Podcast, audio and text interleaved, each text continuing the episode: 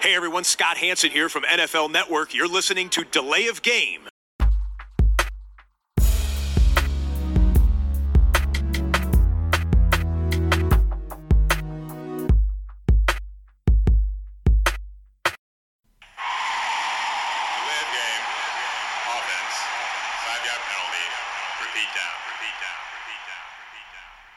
Hallo und willkommen. Wir sind die Layoff Game, der Football Podcast mit Episode 208 an diesem, ich möchte sagen, historischen Dienstag. Es ist wirklich ein historischer Dienstag. Äh, dazu natürlich gleich auch noch mehr. Aber wie immer, alles der Reihe nach. Erst einmal begrüße ich meinen treuen Podcast-Begleiter, den Christian. Hallo. Hi Tobi, grüß dich. Ja, da sind wir wieder. Äh, und wir sind angekommen zwischen Championship Game und Super Bowl, Christian. Da waren es nur noch zwei. Ja, waren ein paar Wahnsinnsspiele, ne? Schon ja davor die Woche äh, mit den vier Spielen, die alle ganz knapp waren und jetzt nochmal zwei Kracher am Wochenende. Zwei richtig knappe Ja. Spiele, über die wir sprechen können. darüber zu sprechen. Dann hat man auch richtig viel Zeit, über die Sachen so ein bisschen auseinanderzunehmen und über ein paar Details zu sprechen. Also auf geht's. So soll es sein. Aber wir brauchen auch heute für den Podcast ein leckeres Bier. Ja, da habe ich schon was. Und zwar auch noch ein gesponsertes Bier hier, ein äh, Augustinerbräu München. Es ist ein Lagerbier hell. Ich direkt irgendwie an den Jens gedacht. Ich glaube ich auch. Ja, der, der hört ja auch sehr fleißig. fleißig immer unseren Podcast. Schöne Grüße in den, in den Norden der Republik und aus dem ja, eher Süden der Republik natürlich. Äh, ich habe es gerade schon aufgemacht und gieße es ein. Ich hoffe, Fabian, ich spreche es jetzt beim letzten Bier auch noch richtig aus. Mekatzer, ja, würde ich es aussprechen. Ich weiß nicht, ob es man Mekatzer ausspricht. Ich glaube, es ist ja Mekatzer. Äh, ein Original Hell aus dem Allgäu. Ich könnte jetzt auch wieder sagen, sieht hell aus, aber den Spruch hatten wir bei den hellen Bieren schon ein paar Mal. Ich sage stattdessen das übliche Prost. Prost. Ja, Mensch, nach einem langen Arbeitstag. Ich habe heute extra früher angefangen, um ein bisschen mehr Zeit auch noch zu, zu haben, um, genau, um, mehr Zeit zu haben, äh, um länger arbeiten zu können und um äh, den Podcast noch ein bisschen in Ruhe vorzubereiten. Und da kommt jetzt so ein Bier richtig gut. Also, ne? ähm, ich weiß ja nicht, wie es bei dir zu Hause ist, Christian, wann du so aufstehen darfst und musst momentan. So, ich habe ja sogar die Option, äh, immer nach sieben aufzustehen, wenn ich will. Heute war es auf jeden Fall mal vor sieben. Mhm. 07 klingt ganz, ganz normal eigentlich für uns. Ja. So, dann äh, gehen wir rein. Begrüßung ist hinter uns, Bierfrage ist geklärt, Championship Games. Es gibt zwei Spiele natürlich, die wir ausführlich besprechen wollen. Und da legen wir los. Äh, Christian, die Bengals lösen. Die zum Wahnsinnsüberraschung. Ja. ja. Zum ersten Mal seit 89 das Ticket für den Super Bowl gelöst. Cincinnati kommt beim 27-24 nach Overtime von einem 3-21 Rückstand zurück und schockt die Chiefs im heimischen Arrowhead. Zwei Fragen. Wir wollen erstmal aufs Spiel gucken und dann sagen, wie ist Burrow und Co. das eigentlich gelungen und im Anschluss daran, was bedeutet dieser Loss für Kansas City? Bitte sehr. Ja, das war da, irgendwie hat man es nicht so erwartet. Es war, ja, es war nach diesem Rückstand in der ersten Halbzeit, ich habe gedacht, das ist vorbei. Wir haben ja auch ein bisschen geschrieben und es war, war dann die Frage, hm, Blowout oder, oder was, was passiert da eigentlich? Macht, macht Kansas City vielleicht 50 Punkte in dem Spiel insgesamt? Äh, Das waren ja so die Überlegungen, die man in der ersten Halbzeit hatte. Also man, man muss ja sagen, Kansas City kam aus dem Wahnsinnssieg gegen die Bills, diesem Offensivfeuerwerk und sie haben eigentlich da genau weitergemacht. Ne? Cincinnati geht äh, drei, ähm, äh, nach drei Plays direkt runter, ja, three and out und Ja. Kansas City Touchdown, ne? 11 Plays, 84 Yards, ähm, nicht irgendwie, mh, sag ich mal, äh, das Big Play sofort gesucht oder hektisch, sondern einfach geguckt, was hat man für Möglichkeiten in der, äh, was bietet die Defense einem an, äh, welche Spieler kann man einsetzen, auch ein bisschen gelaufen, sah total gut aus. Dann äh, holt Cincinnati ein Field Goal, immerhin im, im zweiten Drive und Kansas City kommt direkt wieder mit dem Touchdown. Dritter Drive, Punt bei Cincinnati und wieder ein Touchdown hinterher von Kansas City. Das heißt, sie hatten erstmal drei äh, Drives und alle lang und alle Touchdowns. Da war jetzt nichts bei äh, Zufall oder mit einem Turnover oder irgendwas anderes, sondern es waren wirklich von der Offense runtergespielte 75 Yards, 84 Yards, 82 Yards Touchdown Drives, 21-3 zu Hause. Stadion rockt, Mahomes Und ja, man denkt sich, die sind unschlagbar. Die machen 40, 50 Punkte. Und dann schafft es Cincinnati einen Touchdown zu machen, auf 21-10 ranzukommen. Und dann ist dieser Schlüssel kurz vor der Pause. Äh, Kansas City hat nochmal den, äh, den Football, eine Minute Ja. fünf. Da sind ja auch einige Mannschaften, die dann sagen, es reicht mir mit 21-10, ich gehe 11 vor in die Pause, aber sie versuchen natürlich was und kommen auch direkt, also es geht eigentlich so weiter wie in den haben Möglichkeiten und, und holen Yards und äh, gehen nach vorne. Und Ja, richtige Chunk-Plays, ne? Tyreek Hill, irgendwie 33 Yard Catch und, und dann den nächsten Pass darauf, wieder 14. Also das ging ruckzuck, ne? Ja, dann, dann äh, Kelsey noch neun Yards und so. Genau, es ging so zack, zack, zack. Zehn Yards und dann waren sie, waren sie schon äh, an, der, an der 15.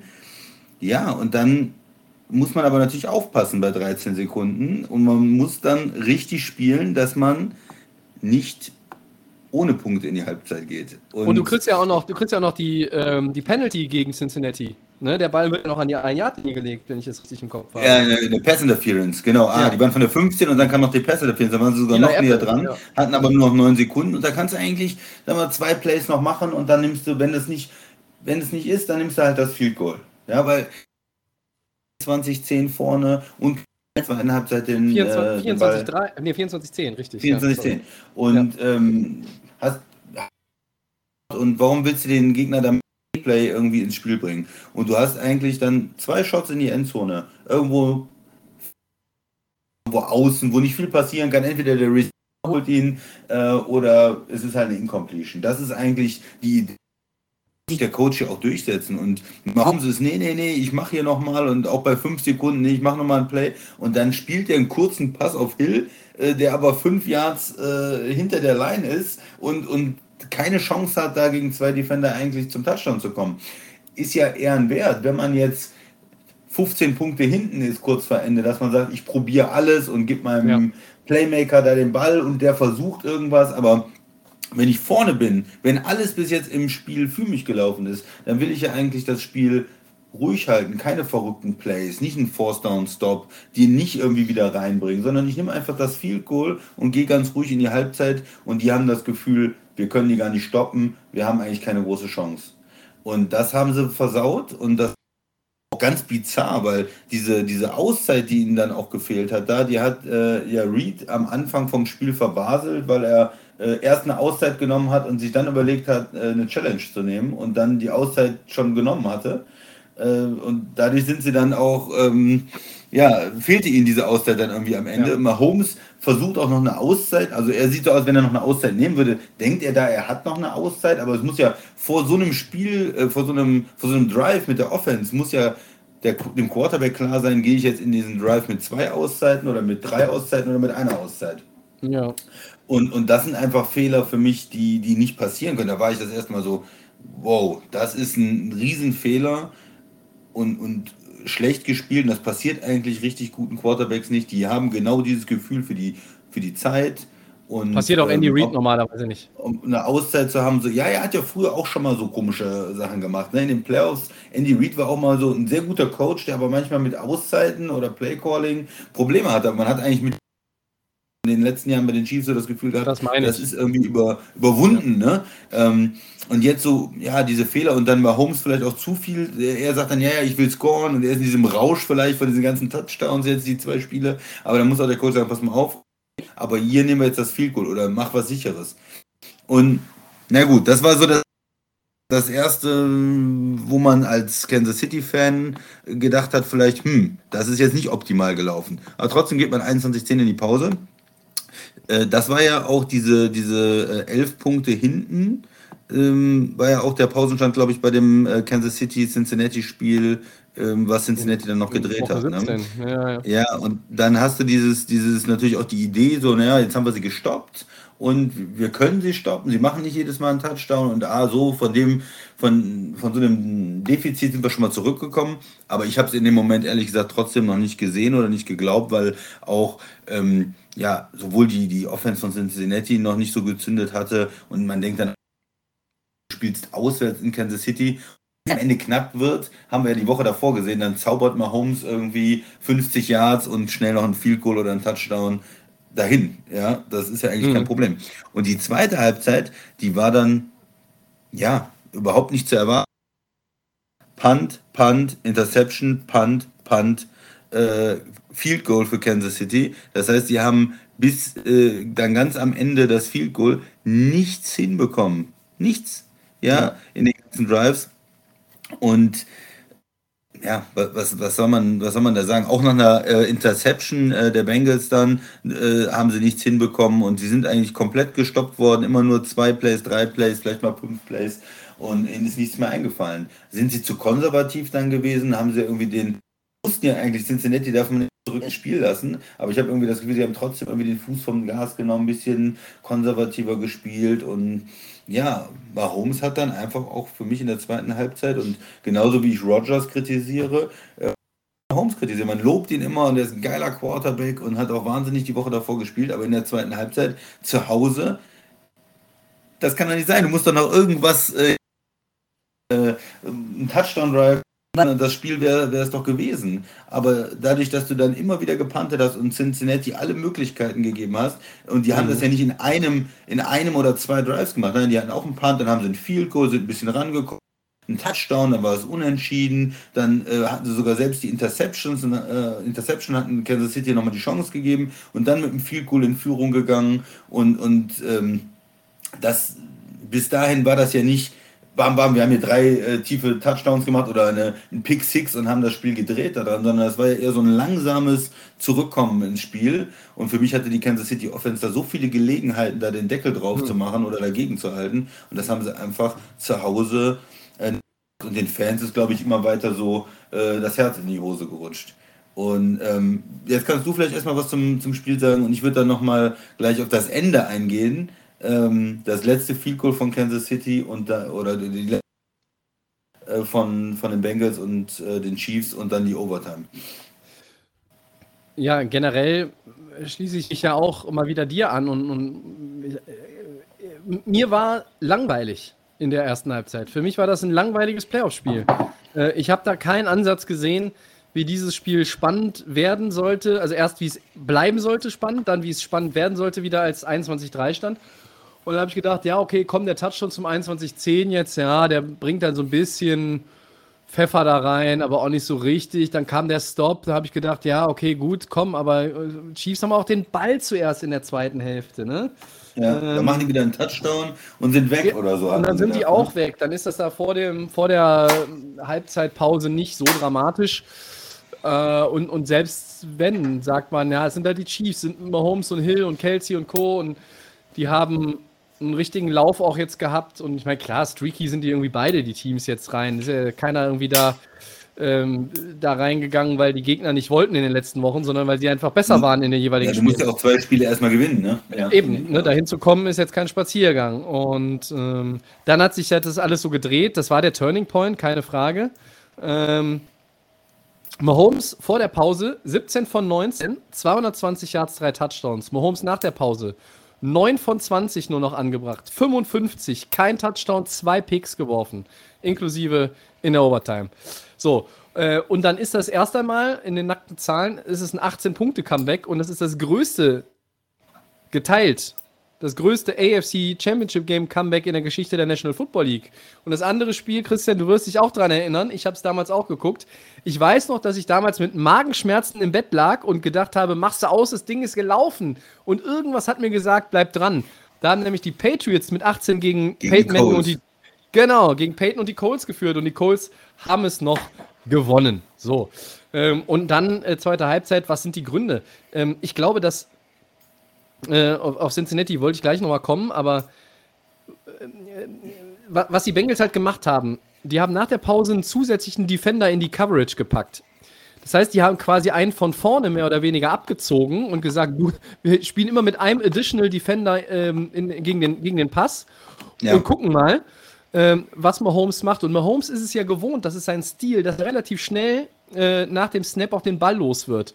Und er hatte oft in der zweiten Hälfte wahnsinnig viel Zeit bei diesen Plays äh, in der Pocket. Aber er, er hat, hat keinen gefunden, ne? Er hat keinen es war gefunden. keiner offen, weil die, weil die, die Pass-Coverage war exzellent, vor allen Dingen auch gegen Hill, auch oft gegen Kelsey, gegen Pringle, gegen Hartman und wie sie alle heißen. Das war richtig, richtig gut und da zeigt man dann schon oder, oder konnte man sehen, was Cincinnati auch für eine wirklich ordentliche Defense hat. Wir haben äh, schon häufiger in den letzten Wochen und Monaten über Trey Hendrickson gesprochen vorne, ne? der ähm, mit viel Geld ausgestattet wurde, äh, nachdem er von den Saints kam. Der Mann hat sich, das hat sich ausbezahlt, muss man einfach sagen. Ähm, und mit dieser mit diesem zusätzlichen Defender in der Pass-Coverage haben einfach die Bengals Mahomes vor Probleme gestellt. Und damit konnte der, so komisch das klingt, mehr Zeit in der Pocket, aber damit konnte er irgendwie nichts anfangen, weil es war keiner Open. Ja? Äh, und dann halt auch diese Sequenz. Interception der Chiefs, Bengals Touchdown. Dann machen die, ähm, wirft Joe Burrow eine Interception, aber direkt danach stoppen sie die Chiefs, zwingen sie zum Three and Out. Da gibt es keinen First Down. Das waren so, das sind so diese, diese Momente, wo, wo das berühmte Momentum dann einfach nochmal shiften kann, aber halt nicht, nicht mehr gewechselt ist. Es war die ganze zweite Halbzeit, ging das Pendel immer weiter Richtung Cincinnati. Man hat, erst hatte man das Gefühl, ah, da geht noch was. Dann hatte man das Gefühl, oh, die sind drin im Spiel. Dann hatte man das Gefühl, das wird nochmal richtig spannend. Und dann hattest du am Ende das Gefühl, die gewinnen das Ding. Und da habe ich, hab ich mir Sorgen um die Chiefs gemacht und habe gedacht, okay, die Chiefs hier zu Hause in Arrowhead, äh, die wirken jetzt gerade nicht so, als wüssten sie, wie man dieses Spiel nach Hause bringt. Und das war auch am Ende dann so. Ne? Ja. Und, und ähm, Cincinnati dann mit diesem langen, äh, zeitlich auch langen Drive, ne, sechs Minuten dann am Ende, wo sie dann äh, das Field Goal holen, äh, aber auch ja kurz vor dem Touchdown äh, gewesen sind, wo man dann gedacht hätte, Mensch, vielleicht, vielleicht holen sie sogar den Touchdown. Ähm, und äh, ja, schaffen dann nur das Field Goal von der 34-Yard-Linie, das 52 Jahre führen dann mit drei Punkten, aber da hat man ja trotzdem das Gefühl, das ist zu wenig ne, ähm, mhm. gegen, gegen Kansas City. Und ähm, die haben dann selber ihren, ihren langen Drive und kommen dann ja bis äh, First and Goal. Wo dann die Sache ist, lässt man die scoren, war ja auch so eine Überlegung, damit man noch eine Zeit hat zu antworten. Äh, wenn die jetzt ganz mit Auslaufen nur den Touchdown machen, dann äh, hat, äh, hat man auch gar keine Möglichkeiten mehr. Aber oder viel Goal zu enden. Nach der zweiten Halbzeit ist natürlich der die Defense spielt so gut in der zweiten Halbzeit, wir schaffen das jetzt, die zum Field Goal zu halten. Und ähm, dann ist es unentschieden und geht in die Verlängerung. Also das, ähm, das war auch ähm, extrem ja, interessant. Wie, wie geht man da vor? in den einzelnen, bei den einzelnen Snaps. Aber wie du schon gesagt hast, Cincinnati hat ja oft äh, gesagt, vielleicht auf Mahomes und wir ziehen acht zurück oder sieben, acht Leute zurückgezogen und dann äh, gewartet, gewartet und Mahomes hat trotzdem ja auch sechs kassiert. Ich habe vier mhm. Stück insgesamt im Spiel, ähm, weil diese drei, vier Leute, die sie geschickt haben, auch bis ne, Kompliment, die haben auch diese fünf, sechs, sieben Sekunden, die er da mit dem Ball hin her und vor und zurück. Du musst ja die ganze Zeit ihm hinterherlaufen, äh, mhm. dem, dem Mahomes, und versuchen, da irgendwie dran zu bleiben. Und äh, das haben sie gemacht. Es waren viele ähm, also Coverage-Sacks, wo die, wo die Defense einfach gut die ähm, Receiver gedeckt hat und Frontspieler eine Menge ähm, ja, Anstrengung gebraucht haben, eine Menge Zeit gebraucht haben und dann ihn äh, am Ende gesackt haben. Und ja, das war dann auch ähm, ja noch äh, beim, beim Third and Goal, äh, 39 Sekunden vor Schluss, er, wieder so ein Play, er sucht, er sucht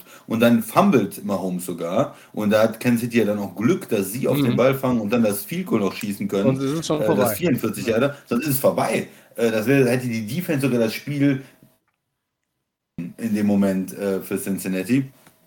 Aber das war dann, das war dann die Spannung, die man, die man natürlich haben will. Man denkt sich in dem Moment, Mahomes wirft und dann findet er den richtigen Mann zum Touchdown und dann gewinnt Kansas City das Spiel. Oder nein, er fummelt, gewinnt das Spiel. Und nein, äh, Kansas City behält den Ball und, und die schießen das Field Goal zum Ausgleich. Also da ist ja innerhalb von, von zwei Sekunden ging das ja quasi so hin und her, dass man äh, auch gar nicht wusste, wie, wie geht es jetzt aus. Und dann ähm, Field Goal, okay, geht in die Overtime und das war ja auch nochmal super interessant.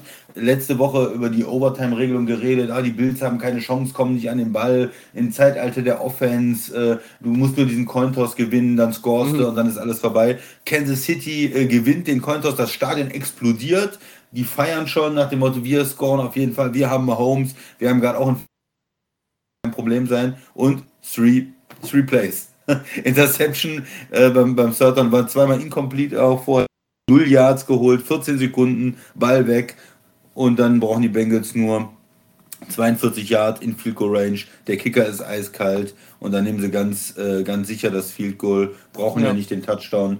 Äh, Kansas City hatte schon den Ball und 20. Das war dann auch souverän ausgespielt, der letzte Drive, äh, fand ich. Ja, auch mit Mixen äh, gelaufen, keine, ähm, ja, kein so hohes Risiko gegangen und äh, dem Kicker da schön mittig den Ball hingelegt für 31 mhm. Yards. Und ähm, der McPherson, der ist ja auch ein cooler, cooler Hund.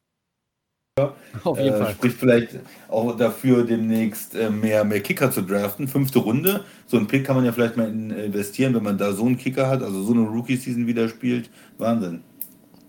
Definitiv. Ähm, ich habe bei der Overtime beim Cointos auch gedacht, ja, okay, das ist es jetzt wahrscheinlich wieder. Äh, und das Play am Ende, natürlich wirft er da ein riskantes Ding, was er, was er vielleicht nicht so werfen sollte, aber Pass ist Mahomes äh, intended, oder? ja genau, äh, Mahomes. Ja. Intended ja. For, for, Hill ist ja gedacht.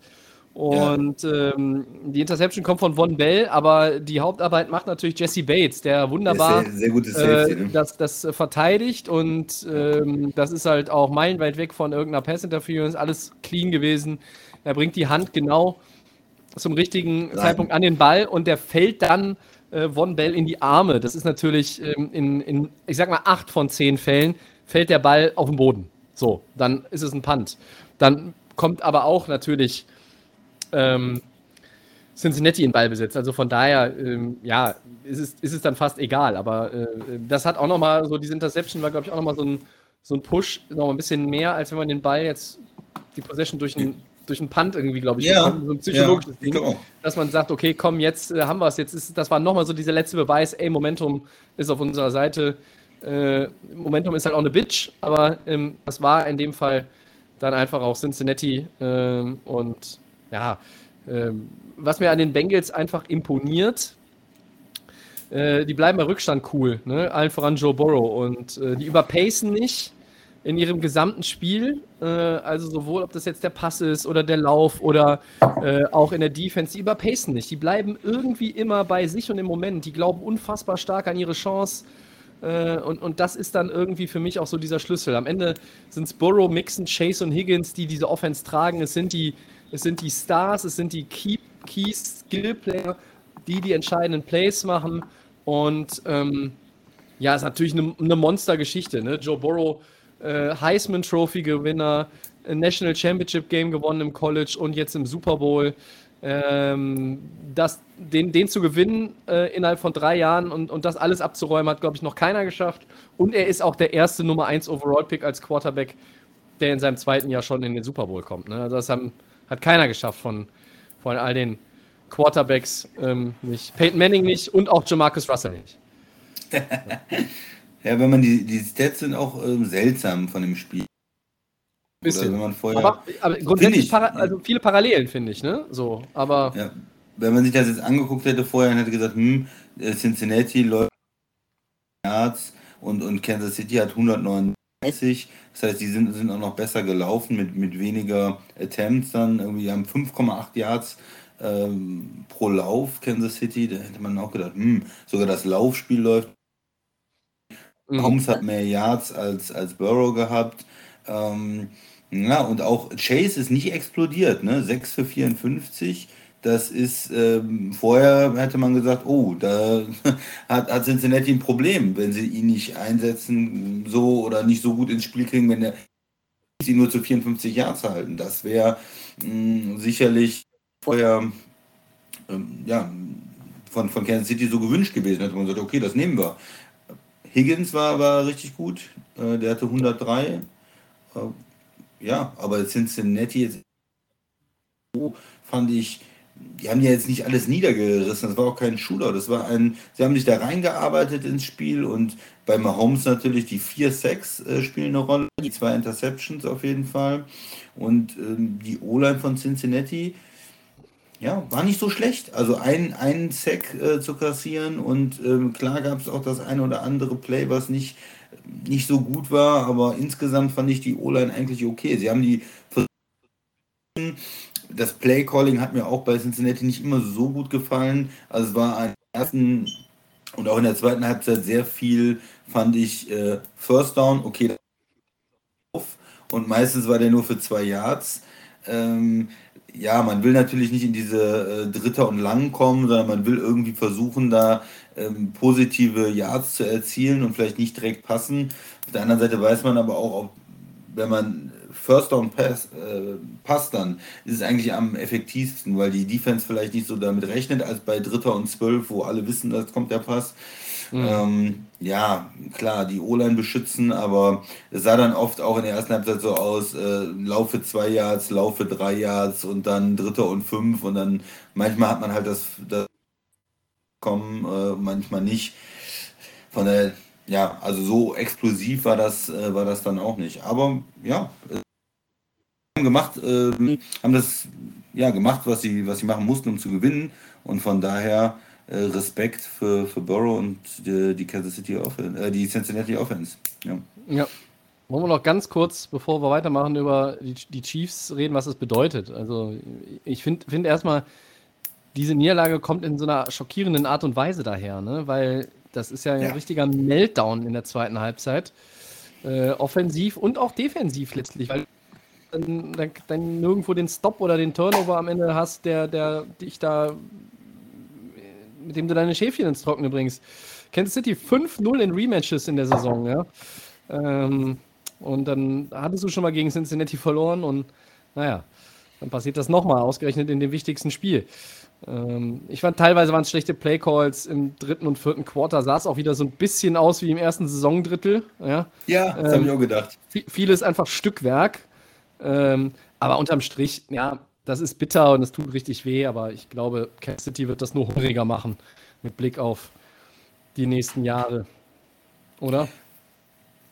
Ja, ich finde verwirrt diese Saison. Am Anfang der Saison waren sie richtig schlecht und haben alle gesagt, was ist mit Kansas City los? Und äh, wir haben auch darüber gespr gesprochen, muss man sie abschreiben. Die, die Saison ist mega lang. Sie kommen dann zurück, dann spielen sie ihren besten gegen die Bills vielleicht letzte Woche, auf jeden Fall in offensiv. Und dann sieht alles gut aus in der ersten Halbzeit und dann fallen sie auch wieder in so ein Loch. Ja, woran liegt das? Ich meine, auf der einen Seite ist der Erfolg ja da in Kansas City, sind, waren jetzt viermal in Folge im AFC Championship Game, waren die Jahre im Super Bowl, haben eins gewonnen, also es ist eine Erfolgsgeschichte, keine Frage. Das ja. steht erstmal fest. Auf der anderen Seite ist es auch nicht eingetreten, jetzt nach dem Super Bowl-Sieg, wo man gesagt hat, wow, Kansas City mit Mahomes, unschlagbar mit den Playmakern. Naja, es ist halt, man merkt, Dynastie, ne, äh, so wie die Patriots und man merkt halt wieder, das ist so unglaublich schwer im Football, so unglaublich schwer, auch nur zwei, drei Jahre in Folge irgendwie einen Super Bowl zu gewinnen. Das klappt, das muss alles laufen. Letztes Jahr hatten sie die O-Line-Probleme. Ähm, ja. Dann triffst du mal auf ein, ein anderes Team, was da heiß ist. Auch dann immer, ja, wir spielen zu Hause. Auch mit, die Packers hatten das ja auch, ja, zu Hause. Ja, das nicht immer. Auch Kansas City ja. hat jetzt zu Hause äh, verloren. Mhm. Wir haben jetzt auf einmal ähm, eine Vierer-Mannschaft, die auf Vier gesetzt waren, die äh, im Super Bowl gegeneinander spielen. Diese Saison ähm, wahnsinnig noch mehr sonst in den Jahren wahnsinnig schwer zu lesen gewesen, die ganze Saison mhm. über. Und, und jetzt auch, man dachte, dieses Bills Kansas City ähm, Spiel ist der Super Bowl und der Sieger kommt auf jeden Fall rein für die AFC. Das habe ich auf jeden Fall ge äh, gedacht. Und ähm, das, ist nicht, das ist nicht passiert. Und ich finde, ähm, wenn man jetzt in die Zukunft schaut, es ist ausgeglichener geworden. Gerade in der AFC gibt es halt sehr viele junge, gute Quarterbacks. Äh, wir haben Mahomes, wir haben jetzt ähm, Burrow, der im ähm, Super Bowl ist. Wir haben Allen, der auf jeden Fall auf Mahomes-Level gespielt hat äh, dieses Jahr und auch ihm richtig schwer, äh, es richtig schwer gemacht hat. Ja. Wir haben Herbert, der ähm, auch ein Riesentalent ist, einfach mit, ähm, mit der Möglichkeit, so tiefe Pässe anzubringen, die er hat. Ähm, haben wir noch einen der auch äh, schon äh, MVP war, äh, zum Beispiel, der vielleicht manchmal vergessen hat. Also das heißt, Carsten Wentz hast du noch vergessen. Ja. Kommt vielleicht ein bisschen später in der Liste. Naja, aber das heißt, in der, in der AFC ist es schwer. Und wenn du, wenn du erstmal Holmes äh, dann gegen einen von den anderen guten jungen Quarterbacks läufst, ja, ist es jetzt nicht mehr für mich so garantiert, dass die Chiefs äh, jetzt hier Chip Game kommen. Äh, trotzdem ist da, glaube ich, keiner jetzt, steckt den Kopf in den Sand. Du hast immer noch mal Holmes, du hast mit dem Coach Quarterback schon einen Super Bowl gewonnen. Du kannst jetzt, mhm. äh, du warst jetzt äh, viermal in Folge in dem Championship Game. Ja, ärgerlich. Ähm, du musst dir halt dann nochmal überlegen, was kann man noch besser machen, ähm, wo kann man noch Roster verbessern und was ist vielleicht, was lief vielleicht im Gameplan oder in der Psychologie dann falsch gegen Cincinnati. Mhm. Aber eine bittere Niederlage für Kansas City-Fans, wo du gedacht hast, hey, der Super Bowl ist äh, mehr oder weniger gebucht dieses Jahr, ähm, ist es dann schon. Mit ja. der Führung in der ersten Halbzeit. De definitiv. Ja. Die Defensivperformance der Bengals in der zweiten Halbzeit, einfach nochmal als letzten Satz dazu. Das war bärenstark. Und ja, und ja was für eine Geschichte. Dann habe ich auch noch einen letzten Satz. Man muss, was, was ich glaube ich noch nicht gesagt habe, wie ich mich auch freue für, für Cincinnati. Mhm. Ich habe viel über die Chiefs, natürlich, die haben es irgendwie vergeigt, aber man muss auch sagen, geil für die äh, ähm, bisschen auch mit dem Jonas natürlich geschrieben am Sonntag, der auch äh, Cincinnati-Fan ist und ja, merkt man natürlich einfach diese, wenn man so weit zurück ist und schon fast nicht mehr äh, dran glaubt und dann äh, die hat in den letzten Jahren, ich noch vorsichtig formulieren ähm, darf, da haben die Leute natürlich einen riesen Hunger auch nach diesem Super Bowl und du hast jetzt deinen Franchise Quarterback und der schafft es in Kansas City zu gewinnen. Du kommst mhm. in den mhm. Super Bowl. Geil, für die Fan, Fans, ja. geil. Nein, das letzte Team, was annähernd äh, auch offensiv so talentiert war, da spielten Carson Palmer, Chet Ocho Cinco und TJ Hushman Sade. Ja, das äh, ist alles schon ein paar Tage her. Und jetzt Who Day Nation im why Super Bowl. So, why not us? Jetzt gehen wir aber gleich mal einen weiter, ne? Wir haben ja noch ein Spiel und haben schon eine halbe Stunde über das erste geredet. Gut. Zweite weiß ich gar nicht, wer da gespielt hat, ist nicht so wichtig. Äh, NFC. Da können wir, können wir kurz äh, machen. Äh, irgendwer aus der NFC, Tobi. Ähm, soll, ich mal, soll ich mal einleiten ja, zu, deinem, zu deinem Spiel? Das waren ja deine Rams, die da gespielt haben. Win and stay home. Die Rams können nun doch gegen die 49ers gewinnen und stehen das zweite Mal in der McVay-Ära jetzt im Super Bowl. Beim 2017 drehten äh, die Rams das Spiel nach einem 7-17 Rückstand Quarter dann noch um. Was waren die Schlüssel und wie ist die Saison für die 49ers zu bewerten? Tobi.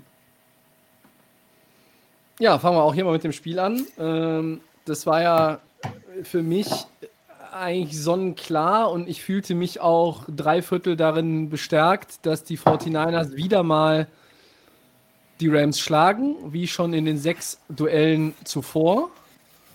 Und es war ja auch irgendwie, weiß ich nicht, ob es vom Start weg oder so, ab zweiten Quarter war es wieder genau das Spiel, was die 49ers haben wollten.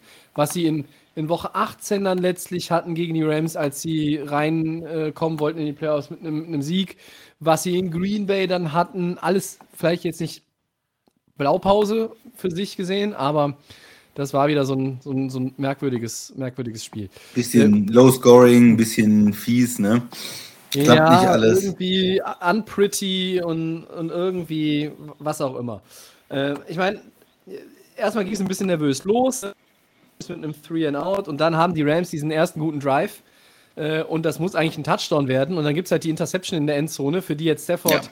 nur bedingt was konnte, Ball abgefälscht und dann halt abgefangen. War auch kein guter Pass vielleicht, aber jetzt nicht 100 pro seine Schuld. Aber das war dann schon wieder so diese, dieser erste Moment, wo man denkt, ach du Schande. Ähm, das nimmt ja schon wieder hier ähm, einen altbekannten Verlauf, weil da musst du einfach nach so einem Drive, was waren es? Äh, 64 Yards, 10 Plays, 5,5 Minuten den Ball bewegt und dann kommt da nichts bei rum. Gar nichts. Nicht mal ein Field Goal. Scheiße. So. Äh, aber äh, Defense sehr, sehr gut unterwegs erstmal in der ersten Hälfte. Und dann hast du wieder einen langen, äh, langen Drive. 97 Yard Drive. Du fängst an deiner eigenen 3 Yard Linie an. 18 äh, Plays und da kommt dann der Touchdown. So, da bist du vorne. Du hast generell haben die Rams den Ball gut bewegt in dem Spiel, haben aber insgesamt zu wenig draus gemacht. Sie hatten nicht nur diese Interception in der Endzone, sie hatten im zweiten ähm, Quarter ein Missed Field Goal. Sie hatten einige Big-Time-Catches verpasst, wie von Cooper Cup, der die äh, Richtung äh, der Downfield guckt, anstatt erstmal den Ball zu sichern. Skoronik, der in der Endzone völlig blank ist, da war gar keiner. Ja, äh, der, der nächste in einem Niners Jersey war äh, im Publikum, ja, zu ihm. Und äh, da lässt er auch einen Touchdown fallen. Also die Rams hatten ein Ja. paar Plays, wo man einfach Punkte liegen lässt und das rächt sich dann gegen ein gutes Niners-Team, die sich über ihre Defense definieren, die über ihre Defense richtig in das Spiel reinkriechen, wie so eine Echse irgendwie den Baum hoch. Und, und in der Offense machen sie dann das, was sie halt machen können. Sie laufen, sie, sie sind ein bisschen, ähm, wie formuliere ich das jetzt mal nett für Jimmy Garoppolo, konservativer aufgestellt im, im Passing Game. Äh, da wird nicht viel Risiko gegangen und, und peu à peu haben sie das Ganze dann auch ähm, ja, äh, wieder an sich gerissen. Äh, und dann führen sie, ja, Samuel äh, natürlich wieder. Debo, ne? ja. Mit, dem, mit dem Touchdown. Sie und, und, und viel ist noch ja, vor der Pause. Ja. das ist ja quasi das fleischgewordene Kryptonit der Los Angeles Rams, Debo Samuel. Ähm, und dann kommt in, im dritten Quarter ähm, dieser Drive der 49ers, der dann auch äh, wirklich, glaube ich, ihr mitlängster war. Ähm, Ja, da, da haben sie dann zehn Plays und, und fast sechs Minuten den Ball und am Ende ist es ein Touchdown-Pass auf George Kittle. Wenn Ja. du halt sagst, wenn du Debo rausnimmst aus der Gleichung, dann hast du eine Variable, auf die du noch aufpassen musst. Aber äh, George Kittle ist jetzt auch nicht äh, your everyday Tight End, sondern es ist ja the people's Tight End. Ähm, und der hat dann mal wieder zugeschlagen. Und dann steht 17-7, zwei Minuten vor Ende des dritten Quarters. Ja. Und bei all den liegen gelassenen Chancen, dann sieht es eigentlich so aus, als wenn die Nummer jetzt so langsam auch durch ist, weil dann denkst du, ah, die Niners Defense, die spielt die ganzen Playoffs schon so gut, die sind 10 vor, die Rams haben so viel liegen lassen. Wo soll das jetzt herkommen? Und dann ist halt der Schlüsselmoment ähm, ganz, ganz klar für mich, dass die Rams sofort antworten. Mit einem äh, 7-Play, 75 Jahr Touchdown-Drive, Cooper Cup macht dann den Touchdown. Äh, und dann holen sie sich im vierten Quarter die Kontrolle über das Spiel zurück mit ihrer Defense. Sie haben, haben die Niners dann nach ihrem Touchdown äh, sechs Plays, Punt, dann äh, haben sie das Field Goal zum Ausgleich, ähm, Ja. dann wieder Three Plays, Punt und dann gehen die Rams mit dem Field Goal in Führung. Und auch da kann man irgendwo argumentieren, nee, da hätten die Rams auch vielleicht irgendwo noch einen Touchdown hinlegen können. Äh, aber dann führst du 2017. Aber die 49ers haben nochmal den Ball und dann kommt die Interception und dann schreiben natürlich auch die 49ers-Fans uns und sagen, ja, es ist halt wieder typisch Jimmy G. Ich würde aber die letzte Interception jetzt gar nicht. Es ist ein Third Down Play. Ähm, es ist ein langes Third Down Play, Christian. Er, er versucht ein Play zu machen, weil wenn er den Sack kassiert, ist der vierte Versuch ja bei 18, 19, 20 Yards. Er versucht irgendwie den Ball wegzu, wegzubekommen, aber er kriegt ihn halt nicht, er kriegt keinen Druck mehr da drauf, um ihn richtig nach außen zu werfen oder halt so weit, dass vielleicht irgendwo einer noch seiner Mitspieler eine Chance hat. Und dann ist es eine Interception und damit ist die Nummer Das, das weiß man an- aber auch, dass das ist nicht Ja, mehr, das ist nicht mehr sein, äh, sorry, äh, an die, an die 49ers-Fans, aber das ist nicht mehr sein Spiel. Äh, das ist nicht das, was er, ähm, sag ich mal, in seinem Aufgabenbereich steht. Es ist drin irgendwie bei 1,30 mit drei Punkte hinten gegen eine gute Rams-Defense, wo alle wissen, jetzt, jetzt muss er da äh, werfen, da möglich zu machen. Und wenn dann Dritter und, und lang ist, ist extrem schwierig. Das äh, muss Holmes vielleicht können oder Rogers, aber das ist nicht, ja, ist nicht die 49ers Offense. Und ich glaube, sie haben das nicht in dem letzten Drive verloren, sondern sie haben das in den davor, in den zwei Drives verloren, ne, wo sie zweimal gepuntet haben oder da haben die Rams gewonnen, wie du wie du es haben möchtest. ja. Da ähm, muss mehr kommen. Ähm, und wenn man, wenn sie da mal lang gehabt hätten und viel cool, dann sähe das Ganze auch anders aus. Aber wenn man bei ähm, 17-7 vorne dann die Rams äh, 23 oder 20-17 in Führung gehen lässt mit, mit drei Scores, die sie dann gemacht haben, ne? also zwei Field Goals und einen Touchdown in der Zeit, ohne selber zu scoren, dann hast du es nicht mehr ähm, selber in der Hand oder dann hast du halt am Ende in dem letzten ähm, in der letzten Chance in dem Two-Minute-Drill, das ist nicht so die 49ers Offense und äh, da sind die Rams auch, glaube ich, zu gut in der Defense mit den Pass-Rushern, wenn die wissen, okay, was kommt und äh, selber in Führung sind und es ist nur noch wenig Zeit, dann ist das schon, schon schwer. Also ich würde ihm da mm, keinen Vorwurf machen. Er war nicht überragend gut, aber er war auch nicht ähm, so schlecht. Er war eigentlich so, wie ich mir das vorgestellt habe. Er hat zwei Touchdowns, einen, Ja. einen Pick wirft er immer. Äh, das, das gehört ja so dazu. Und ähm, ja, ich weiß Ja, nicht, wie das- du, das wie Jimmy. G gesehen hast. Es, es war äh, ja 230 Yards. Ich meine, er hätte vielleicht auch einen, äh, den einen oder anderen Pick vorher haben können. Ja. Auch fairerweise sagen. Sind ja. nicht alle Bälle immer, äh, immer gut, aber ja, von ja, der die, Offense. Die, die Niners haben ja auch was liegen lassen. Ich, wer war es? Jakiski Tat oder wer war es, der da die Rieseninterception ja. eigentlich äh, äh, fangen muss? Auf der anderen Seite hatte Ramsey auch äh, äh, mindestens eine Situation, wo du, wo du den, den Pick haben musst, äh, aus, in meinen Augen. Äh, von daher kann man sagen, das, das gleicht sich vielleicht irgendwo aus. Garoppolo, wie habe ich ihn gesehen? Ich meine, so wie ich ihn immer sehe, ich bin großer Jimmy G-Kritiker, immer gewesen und ich werde es auch, glaube ich, immer sein ähm, oder wahrscheinlich immer sein. Ich, ich schränke das ein bisschen ein je nachdem, wo er nächste Saison spielt. Ähm, die, die, die, das Problem in dem Spiel ähm, ist, ist für mich auch nicht Garoppolo, weil es ist dann einfach, es ist einfach dann vielleicht ein bisschen auch von außen. Also ähm, du musst, auch wenn, wenn es nicht Garoppolos Komfortzone ist, musst du im, im vierten Quarter nochmal auf die Tube drücken, wie du sagst. Du hast drei Scores der Rams und nirgendwo dazwischen kriegst du irgendwas hin. Also jedes Field Goal hätte dich vielleicht rübergebracht über, über den See oder, oder zumindest irgendwie das Fenster weiter offen gemacht. Overtime wärst du gekommen, was auch immer. Ähm, ich finde, er hat ein Spiel gemacht, wie du sagst, ja, das war, passte irgendwie so in, in sein Schema. Das war so sein, so ein typisches Jimmy G-Spiel.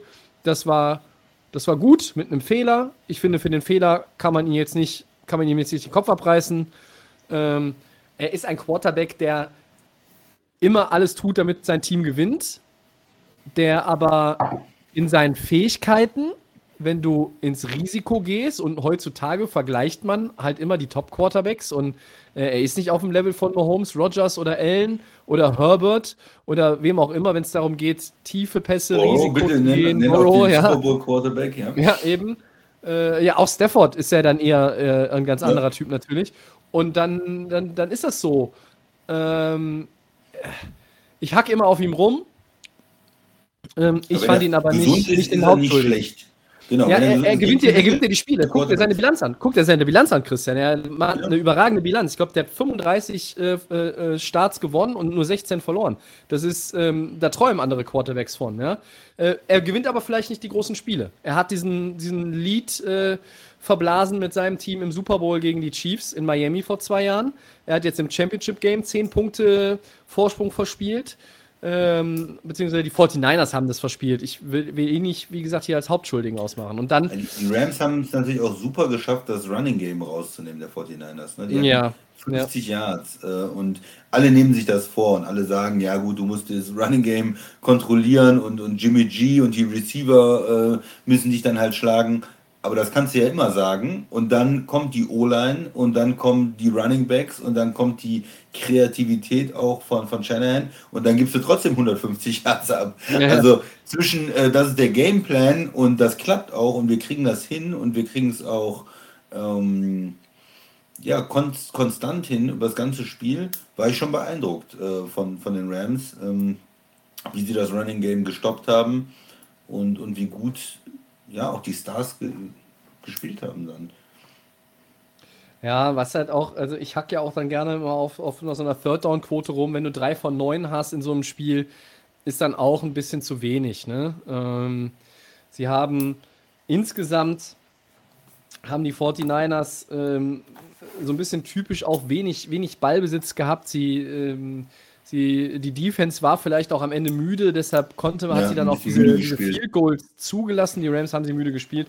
Äh, im, Im Endeffekt die Rams haben besser gespielt als in vielen anderen Spielen gegen die 49ers. Sie haben auch ein bisschen Glück gehabt, wie ich finde, äh, um das noch zu gewinnen. Dann die 49ers haben halt auch so ein bisschen ja mitgeholfen im vierten Quarter. Da, da kam gar nichts mehr. Und ähm, Rams sind jetzt nicht unbedingt ein Team, was, was von hinten spielt und, und dann nochmal äh, im, im Normalfall so richtig, richtig Alarm veranstaltet. Also ein 10-Punkte-Rückstand gegen so ein Team holen die LA Rams nicht jede Woche auf. Da bin ich, bin ich auch überzeugt. Aber das war irgendwie dann doch ihre, ihre Nacht am Ende, sodass sie, dass sie da, ähm, ja, gerade hier äh, genau ins Bild gucken. Der Christian packt gerade einen Kurs aus. Das ist ja. Hast du schon für den Super Bowl eingekauft oder was?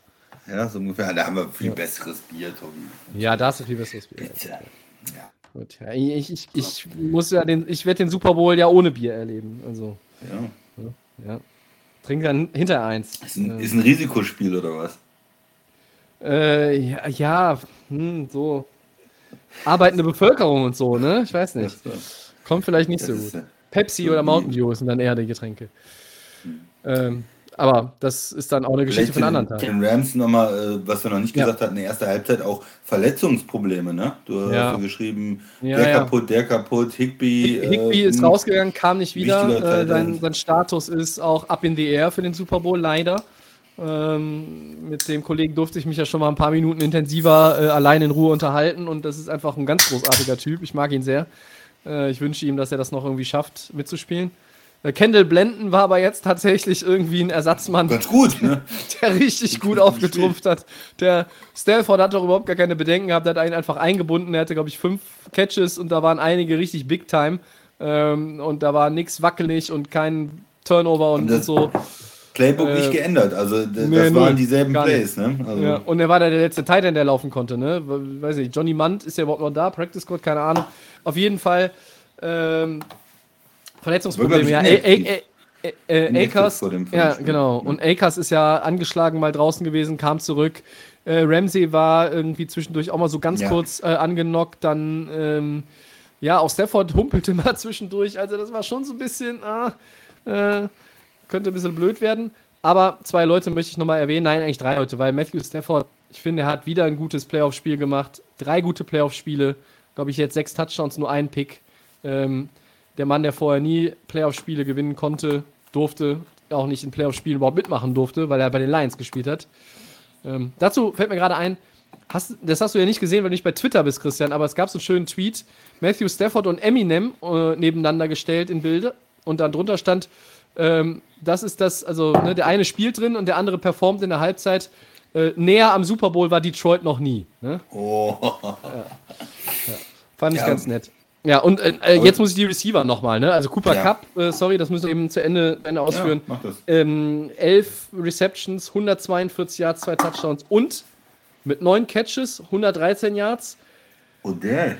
Odell, der Mann, der, der Bälle fängt, wo ich, wo ich jedes Mal denke, das ist doch ein Incompletion. Das ist ein Incompletion. Der Ball, hat, der, der Ball ist am Boden. Nein, der, der hält den. Der, der hält den fest. Da kommt ein schnell geworfener Ball, da kommt irgendwie das Fenster, wird, wird immer kleiner. Odell nimmt den Ball, teilweise ja auch nur, das sieht man ja oft gar nicht, nur mit einer Hand so wirklich, packt die zweite dann, dann, dann dazu und äh, geht zu Boden und ich denke so, ah, gutes Play, aber leider incomplete, nicht festgehalten. Und dann steht er auf, hält den Ball, zeigt First Down an, wirft den Ball zum Schiri, stellt sich wieder auf und spielt weiter. Ähm, fantastisch. Ich finde Odell Beckham, äh, ich war sehr skeptisch nach seiner Verpflichtung. Ähm, ja, also du holst Von Miller, du hast früher für Ramsey getradet, du hast für Stafford getradet, du hast alles möglich gemacht. Dann habe ich immer gesagt, ja, das ist gut, ist gut, ist gut. Und bei OBJ habe ich immer gedacht, ah, ich weiß nicht so recht. Aber ist angekommen. Ja? Äh, hat, glaube ich, sechs Touchdowns äh, jetzt gefangen in seiner Zeit bei den Rams. Ähm, ich glaube, sieben waren es nur in seiner Zeit in Cleveland insgesamt. Und da waren es ein paar mehr Spiele. Also, ja. Ich glaube, ähm, dazu kommen wir aber später nochmal. Ähm, also das- OBJ, da muss ich einfach auch mal Respekt zollen. Das war bärenstark, was er gespielt hat. Ja, und es ist natürlich jetzt auch nochmal diese Strategie der Rams, kommt ja nochmal in, in den Fokus. Ja. Ne? Sie haben das, und das machen sie ja seit Jahren, muss man sagen, seit einigen Jahren, wo sie sagen, wir gehen all in, wir machen keine Gefangenen. First Round Pick interessiert uns nicht, Second Ja. Round Pick interessiert uns nicht.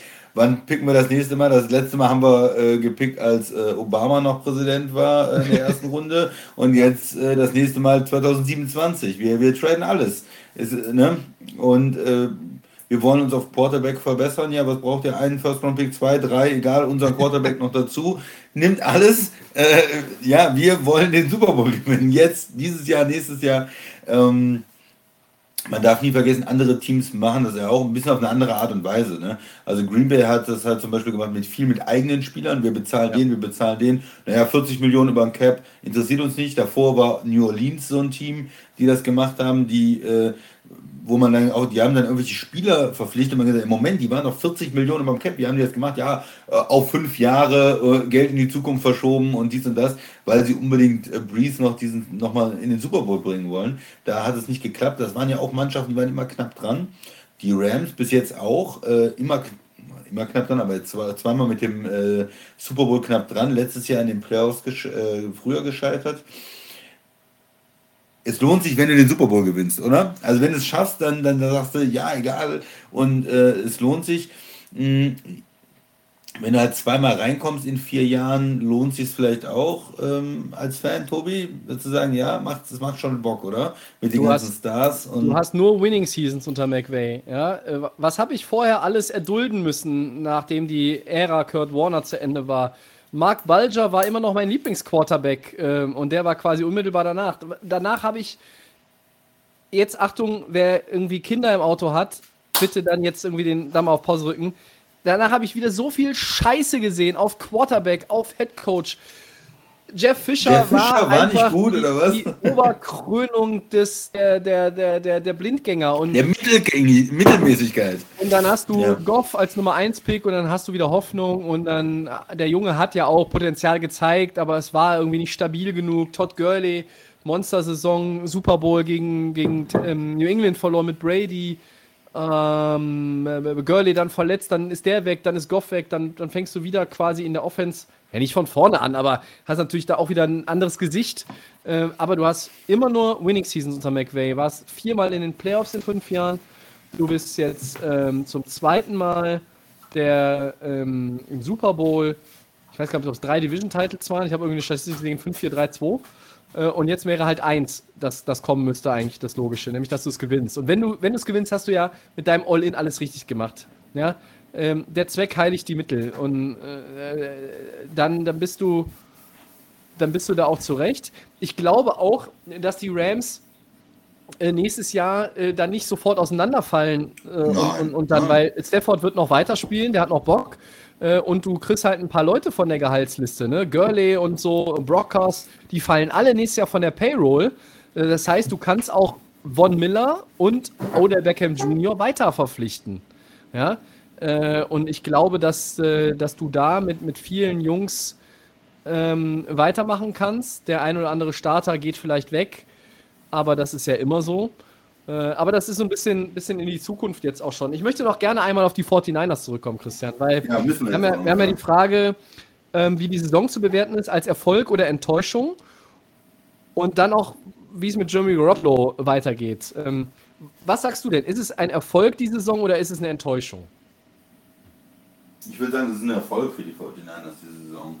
Ähm, wa warum, warum Enttäuschung? Also du, du bist in die Playoffs gekommen in einer schwierigen West, ähm, in einer schwierigen Division. Du hast vorher drei First-Round-Picks für, für einen Rookie-Quarterback abgegeben oder investiert, sagen wir mal. Und Ja. Du wusstest ja aber auch, der ist nicht sofort ready. Der wird dich nicht dieses Jahr in den Super Bowl bringen. Also das war so eine Investition in die Zukunft. Du hast noch einen Quarterback. Also es ist fast so ein bisschen Übergangsjahr. Aber dafür waren sie relativ erfolgreich, würde ich sagen. Es ist Ja. immer... Und es ist immer der Punkt, man konnte ja vorher auch mal hingucken und sagen, hm, äh, Shannon ist gar nicht so erfolgreich. Er hat auch Losing Seasons, er hat diese eine Super Bowl-Saison und dann dazwischen auch schlechte Saisons und so. Und jetzt ist man wieder da, okay, wenn das Team gesund ist, wenn ein Quarterback da ist, mit dem auch der nur vielleicht äh, durchschnittlich ist, dann, dann gehen sie sofort in die Playoffs und sind gut. Und er schafft es immer wieder, ähm, ein gutes Running Game zu kreieren, da, da Spieler zu finden, ähm, einen Wide Receiver zu einer Multiwaffe um zu funktionieren, der jetzt alles ist. Wide Receiver, Running Back, äh, vielleicht auch ein bisschen Quarterback, hat ja auch mal einen Touchdown-Pass Ja. geworfen zwischendurch, äh, Punt Returner und ich denke mal, insgesamt als 49ers-Fan kann man da zufrieden sein äh, mit der Saison, gerade mit dem Sieg in Green Bay als Außenseiter. Wa- Warum, warum nicht? Jetzt bei den Rams knapp mit drei Punkten zu verlieren, okay, aber du hast einen jungen Quarterback im, im, im Roster, dem, dem die Zukunft gehört, den du aufbauen willst. Du hast einen, einen Quarterback, für den du vielleicht noch was bekommst, wenn du ihn tradest, äh, in, in Jimmy G. Der ist ja jetzt auch nicht so schlecht, dass du gar nichts für ihn bekommst. Und, und du hast einen erfolgreichen Head Coach, eine starke Defense mit ähm, Blue Chip Playern, mit, mit Bosa, ähm, mit ähm, Armstead zum Beispiel in der D-Line, eine, eine D-Line, die viel rotiert, die immer frisch ist und dann Playmaker in der Offense. Also ich wäre irgendwie zufrieden mit der Saison, auch wenn es jetzt für den Super Bowl nicht gereicht hat. Ähm, die 49ers, mit dem muss man ja auch nächstes Jahr rechnen. Ist ja jetzt nicht so, dass die auseinanderfallen oder dass da viele Leute in Rente gehen. Ja. Wie siehst du es, Tobi? Also, ja, natürlich ist es enttäuschend, wenn du an die Tür klopfst und da nicht durchgehen kannst. Ähm, diesen, zu diesem vorletzten Schritt. Äh, ich sehe auch das Ganze als Erfolg, weil du ähm, nochmal so ein bisschen in den Herbst zurückgeblickt. Du bist 3-5. Du startest 3-5, die, die Headlines sind alle ganz, ganz düster. Äh, Shanahan wird auch viel, kriegt viel Kritik ab. Die, die Mannschaft, ähm, das Team hat jetzt auch nicht, nicht auf dem Level performt, auf dem sie es könnten und auch alle erwarten. Äh, Gerade halt auch in der Bay Area alle erwarten. Und die, die Entwicklung danach ist absolut top. Ähm, du hast da nur noch drei Niederlagen kassiert, inklusive Sonntag gegen die Rams. Und du, du hast dich auf dem, auf dem letzten Meter noch in die Playoffs gekämpft, wo viele frühzeitig eigentlich schon nicht mehr auf dich gesetzt haben. Äh, du hast Dallas rausgenommen, du hast Green Bay in Lambeau Field rausgenommen, wobei das ja mittlerweile ein Spezialgebiet der Niners ist. Ja, ja ähm, und ja, ach, ich finde es auch, es war eine gute Saison. Es tut am Ende immer weh, wenn du nicht in den Super Bowl kommst, aber du hast diesen Turnaround geschafft. Ähm, und zu Garoppolo, naja, also ich meine, er hat seinen Job als Starter gegenüber dem Rookie, gegenüber Trey Lance verteidigt bis zum Ende. Ähm, was jetzt ich bizarr fand, darf ich ja. eine Sache einfügen, so ganz leicht. Ja, einfügen. natürlich. Äh, was ich ähm, bizarr fand, ist, dass sie keine ähm, Spezial-Packages für ihn hatten. Am Anfang der Saison haben sie das gemacht. Da hatten sie dann so äh, Goal-Line und dann auf einmal kommt äh, Lance aus Zelt und dann, was ist es, ein Wurf oder weiß ich nicht, wie man das mit vielen jungen Quarterbacks macht oder wie, wie das öfters mal in der Liga auch mit Spezial-Quarterbacks gemacht wird, die auch gut laufen können. Ja, Vierter und Eins auf einmal. Titans ist, mit äh, Mariota auch dieses Jahr wieder gemacht. Ja, ja. Ne, dass man da so Ideen äh, kreiert und, und er ist so ein kreativer Coach wo war, wo war dann diese Überraschung? Und dann ist es auf einmal nicht der Lauf, wo, mit dem alle rechnen, sondern es ist der, der weite Pass äh, zum Tight End oder ne? Diese, diese Kreativität hat mir da ein bisschen gefehlt. Also irgendwo in den Players so ein bisschen, sind ja ein bisschen Außenseiter gewesen, auch ähm, immer jetzt auswärts gespielt und da muss man ja vielleicht auch manchmal dieses, ja, versuchen, dieses Big Play zu kreieren, diesen, diese Überraschung auch zu machen und ähm, hat mich ein bisschen gewundert, weil am Anfang der Saison gab es so ein paar Richtig. Spezialpakete in der Offensive, wo dann ähm, Trey Lance auch eingesetzt worden ist. Ja. Ja, ja also jetzt erwarten bitte, ja viele die, die Trennung und, und ich, ja. glaube, ich glaube auch, dass sie kommt. Äh, Jimmy G gewinnt viele Spiele, wir haben es vorhin gesagt. Er gewinnt vielleicht die Großen nicht, er ist immer für entscheidende Fehler gut. Aber sein Talent wird bei anderen Franchises durchaus gefragt sein, ähm, denn da gibt es ein paar Teams, wo er ein Upgrade auf der Quarterback-Position wäre. Äh, da bin Aber ich mir ganz die, sicher.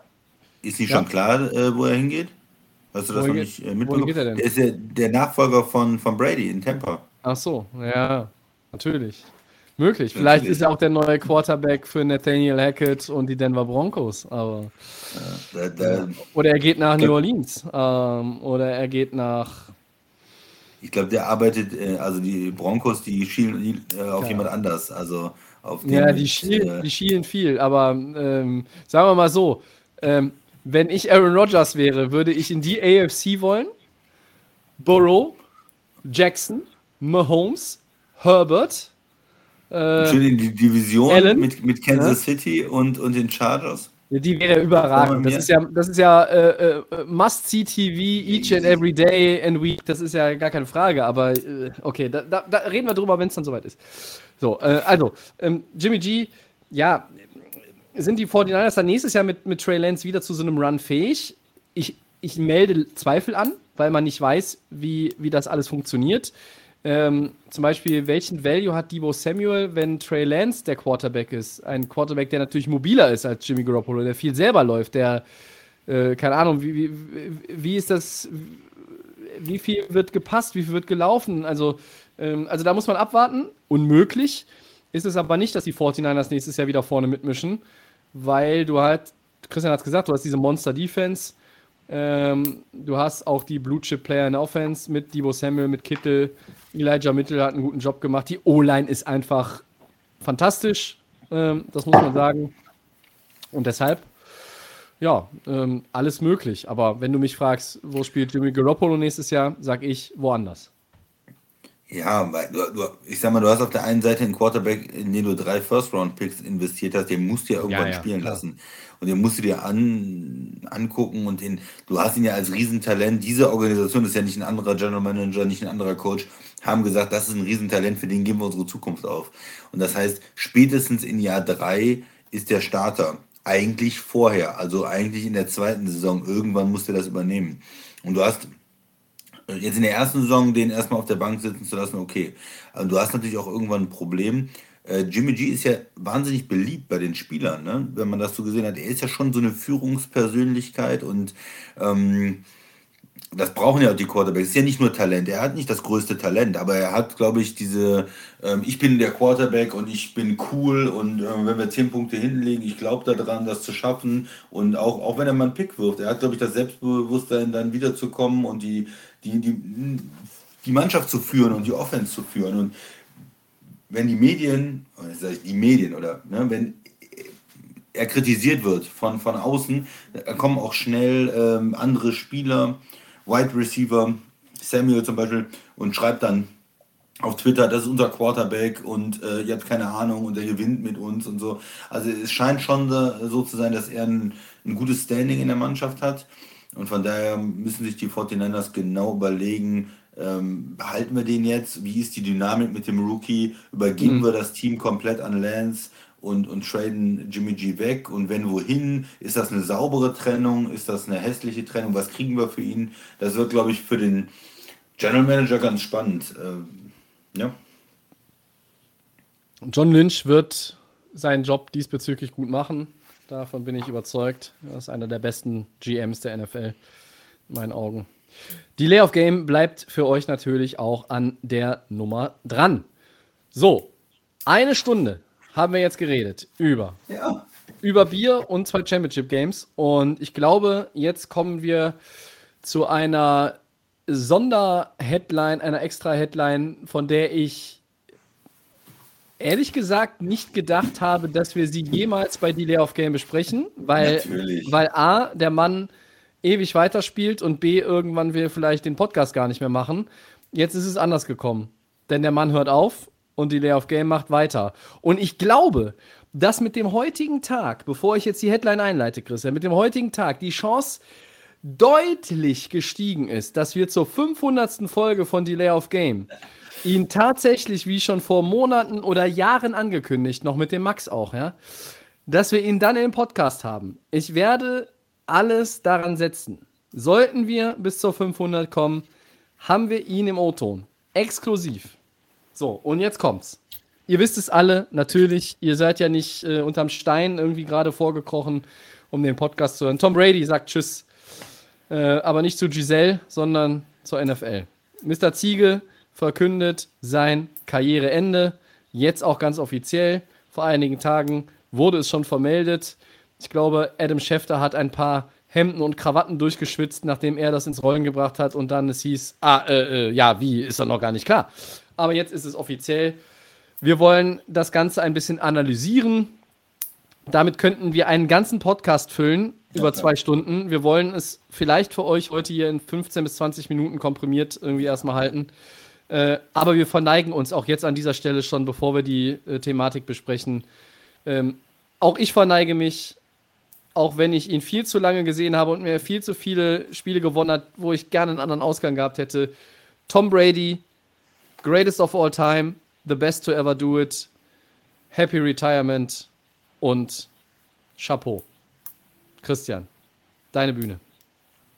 Ja, was, wir haben schon oft über ihn gesprochen und, und vieles, vieles ja gesagt worden. Was ich immer am interessantesten finde, ist, man kann ja seine Karriere in mehrere Etappen unterteilen, man kann sie halbieren, man, man kann sie dritteln äh, und er ist trotzdem, jedes Drittel allein ist ein äh, Hall of Fame Quarterback. In die, ja. äh, Super Bowl-Siege, MVPs, Wahnsinnsstatistiken und weil er einfach diese, das über diese gewaltig lange Zeit geschafft hat, ähm, auf einem Top-Niveau zu spielen. Und was ich ganz toll finde, ist, er geht ja jetzt nicht äh, als geschlagener Mann. Er geht nicht nach 5, 6 und äh, 100 Yards und, und, und vier Picks und man sagt, ja gut, gut, dass Brady jetzt endlich in, in, in Ruhestand geht.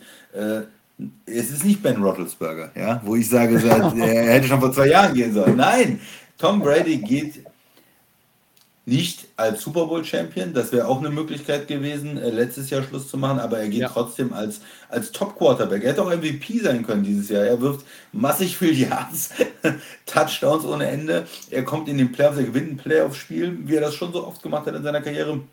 Und er macht noch einen Einen Riesen, einen riesen Comeback äh, gegen die Rams. Re Reason, Comeback. Comeback. gegen die Rams. Presented, presented by Howard Carpendale. Äh, ein, ein, ein riesen Die Karte, die Karte hängt rechts von dir, glaube ich. Da steht's. Ich freue mich riesig. Ja. Stimmt. äh, und ja, also das heißt, er hat nochmal ge gezeigt, wie stark er auch immer noch spielt, auch in diesen Bedingungen. Wenn, wenn alles gut läuft und, und das Team fit ist, dann gewinnen sie den Super Bowl. Und wenn alles äh, irgendwie zusammenbricht und O-Line fehlt, der Right Tackle und zwei Receiver fehlen, dann kommen sie immer noch äh, zwei Spiele äh, vom, vom Super Bowl entfernt. Das ist Tom Brady. Ne?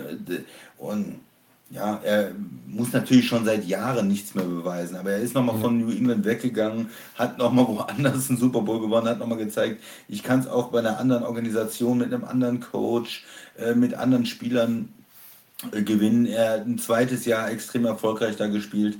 Ähm, ja, aber es ist natürlich auch gut für ihn jetzt zu sagen, es ist Schluss was soll noch passieren? Temper wird es, glaube ich, schwer haben, jetzt im dritten Jahr.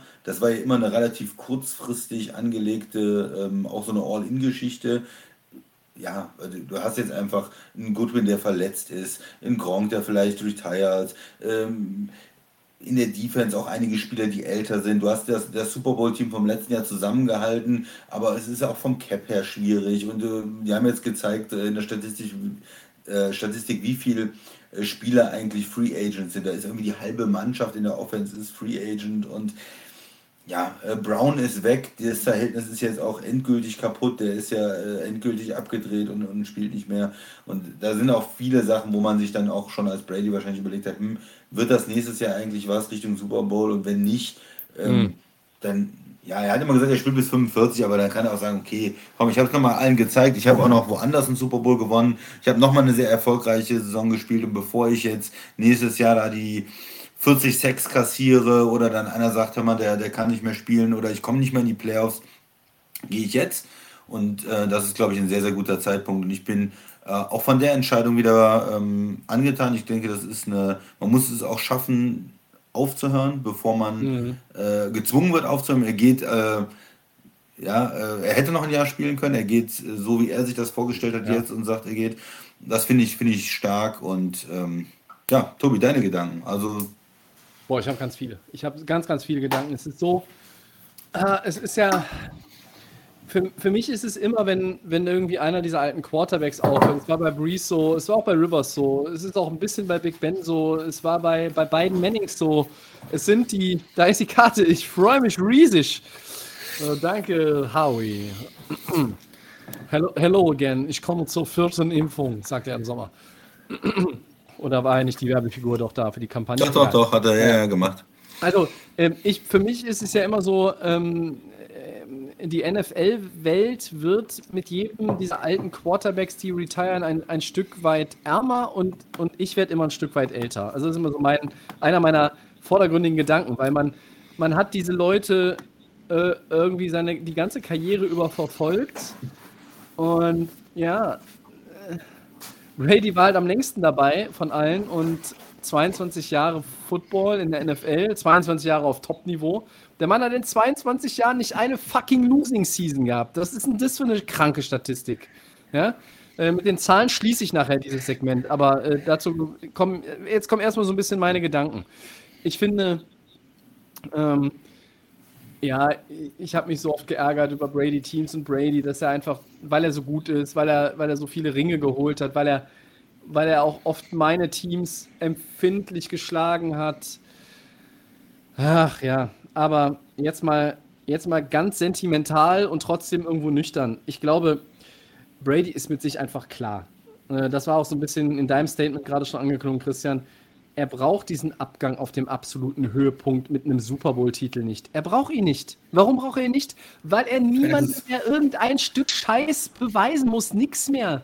Der Mann hat sieben Scha Meisterschaften gewonnen. Das ist, da, da muss ja erstmal einer hinkommen. Vor ein paar Jahren haben mal Leute gesagt, ja, oh, Mahomes, er hat jetzt seinen ersten Titel. Oh, vielleicht kommt er mal in diese Region mit diesen sechs Ringen von Brady. Und was hat Mahomes seitdem gemacht? Er steht immer noch bei einem und Brady hat noch den siebten dazu geholt. Ja? Das heißt, er hat nochmal die Gap ein bisschen vergrößert und sagt sich jetzt auch, naja, also ihr ganzen Experten, ihr könnt ja mal ein bisschen reden und so, ne? Aber der komische Typ ist ja jetzt gerade auch nicht. Egal. So. Also Brady, ähm, warum soll er, soll er jemandem was beweisen? Muss er nicht. Ähm, er hat, er hat alles gewonnen. Ich finde es total toll, dass er jetzt sagt, er hört auf. Nicht, weil man ihn jetzt los ist oder so und andere irgendwie die Chance haben, in, in großen Spielen mal äh, groß aufzutrumpfen, sondern einfach, wie du es auch schon gesagt hast, er hat dieses, er hört auf einem guten Level auf. Auch wenn es nicht der Super Bowl-Triumph ist. Er hätte letztes Jahr aufhören können. Ne? Aber auch das zeigt der Brady, der, ein, ein, ehrgeiziger Typ, ein Wettkämpfer, der immer sich messen will mit den Besten. Und das hat bei ihm jetzt auch nicht unbedingt damit zu tun, hey, ich bin 44 und gewinne hier gegen den 24-jährigen Quarterback. Äh, die Quarterbacks spielen ja nicht gegeneinander in dem Sinne. Also klar spielen gegeneinander, aber sie spielen nicht auf dem Feld gegeneinander unmittelbar. Das ist alles nicht sein. Jetzt für ihn ist einfach dieses, dieser Ansporn, gewinnen zu wollen und können und, und irgendwie dieser Wettbewerb, das ist das, was ihn angetrieben hat. Und er hat jetzt gesagt, äh, ich werde dieses Competitive Commitment, das habe ich jetzt mal nicht übersetzt, ich werde das nicht mehr machen. Es ist Zeit für andere Dinge. Und das sind ganz klar die Familie, die spielt da eine Rolle.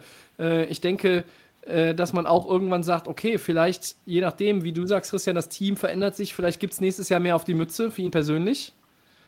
Äh, gut spielen würde er immer noch, aber dann knackt es irgendwann mal und dann tust du dir weh und dann weiß ich nicht, hast du irgendwas. Und, und, und, und, das ist dann auch kein schöner Abgang. Und Giselle und die Kinder, und das ist ihm wichtig. Und er sagt auch immer, mein, mein biggest achievement ist meine Familie. Ähm, und das, ist, das sagt ja auch etwas über den Menschen Tom Brady aus. Und ich glaube, langweilig wird ihm nicht. Ne? Ob äh, TB, TB12 Sports oder was auch immer. Er hat ja auch, glaube ich, in, in Krypto auch schon irgendwie seine Finger mit drin. Und er ist in ganz vielen Geschäftszweigen. Und ähm, ob er vielleicht irgendwann mal später ein Coach wird, glaube ich eher weniger, aber glaube ich auch ein guter TV-Analyst. Ähm, da wird er irgendwann sicherlich auch mal eine Rolle einnehmen, vielleicht auch erst in fünf Jahren, who knows. Äh, aber ich glaube, ich kann auch nur sagen, ich respektiere die Entscheidung, ähm, auch wenn ich weiß, wie schwer es ihm fällt als erfolgshungriger und, und wettbewerbsliebender Sportler. Äh, by the way, äh, Fabian hat übrigens gefragt, äh, ob Tom Brady für dich ein Hall of Famer ist. ja, das ist das erste Mal, dass ich wahrscheinlich direkt äh, ein, ein eindeutiges Ja sage. Nein, okay. Ja, dieses, es, es, gab ja auch die äh, Frage, Christian, ob man, ob man für ihn das verändern sollte, um ihn direkt jetzt in die Hall of Fame zu hieven oder nächstes Jahr. Ich finde, ja. für Tom Brady könnte man eine Ausnahme machen. Ja, vielleicht er muss, muss vielleicht noch eine eigene, äh, eine eigene Kategorie bekommen. Äh, das ist mit diesem, mit diesem, ja, wie viel musste er eigentlich investieren? Das muss man sich immer mal ja. wieder bewusst machen. Andere äh, investieren nicht so viel in ihren, mit, in ihren 20ern oder 30ern und sind dann irgendwie nicht in Form und so. Oder er ist ja noch, noch besser geworden, sag ich mal, in seinen 30ern.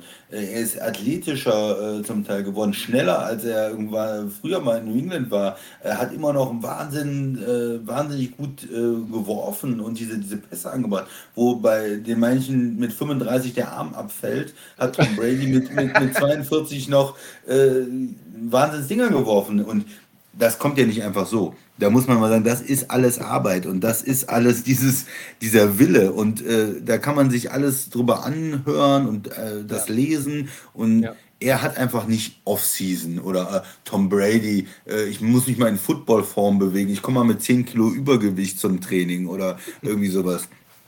Der hat einfach gesagt, ich bin immer in Topform, ich trainiere immer, ich mache immer irgendwas. Da gibt es ja legendäre Geschichten auch, wenn er mit, sich mit irgendwem getroffen hat. Ach so, ja, hier, äh, ich kann ich mal ein paar Bälle werfen, kannst du mal eben hier Wide Receiver spielen oder so und dann, dann ging es schon wieder los. Dann war schon wieder ein Training, da hat er schon wieder irgendwas gemacht. Und äh, ob das andere Footballspieler waren oder Leute, Freunde, der, der war immer im Training, der war, hat immer versucht, sich irgendwie zu verbessern und äh, auch, auch die, die Football-Intelligenz, wie viel Video der geguckt hat, wie viel äh, der sich mit Football beschäftigt hat. Und äh, dieses äh, Wahnsinns-Commitment, da leidet natürlich äh, auch die Familie drunter. Und äh, Giselle hat das ja in einigen Sachen, in einigen Punkten kam das ja raus, hätte mal einen Brief geschrieben und sie hat jetzt auch bei dem, bei dem letzten Super Bowl-Sieg von Tampa, hat sie gesagt, was hast du noch zu beweisen? Und sie hat natürlich auch schon äh, versucht, dass er vielleicht sich mehr für die Familie einsetzt. Sie hat ja auch ihre ähm, Interessen und ähm, ja, ich glaube, dass äh, irgendwann ist der, der richtige Zeitpunkt gekommen und der ist jetzt da für, für Brady dann auch. Ja, Definitiv. Aber der, ich weiß nicht, ob man sich das vorstellen kann als normaler Mensch, wie viel der in Football investiert hat, wie viel der in seinen Körper investiert hat, um immer noch über 40 äh, da Quarterback zu spielen und wie viel der sich auch äh, dann ähm, mit Football die ganze Zeit beschäftigt hat. Also das ist. Ja. Ähm, Zwischendurch habe ich ja immer mal wieder gedacht, Tom Brady ist doch eine Maschine. Aber als er in dem Spiel gegen die Rams geblutet hat an der Lippe, habe ich gedacht, ah, okay, äh, da tropft kein Öl raus, das ist Blut, er ist doch ein Mensch. Ähm, ja. Und er war ja auch, er hat ja auch so die, die ein oder andere schlechte Spiel in Temper gehabt, also wo man, wo man denkt, ja, okay, jetzt geht es vielleicht in eine andere Richtung und so, aber äh, alles in allem, das ist die personifizierte ja.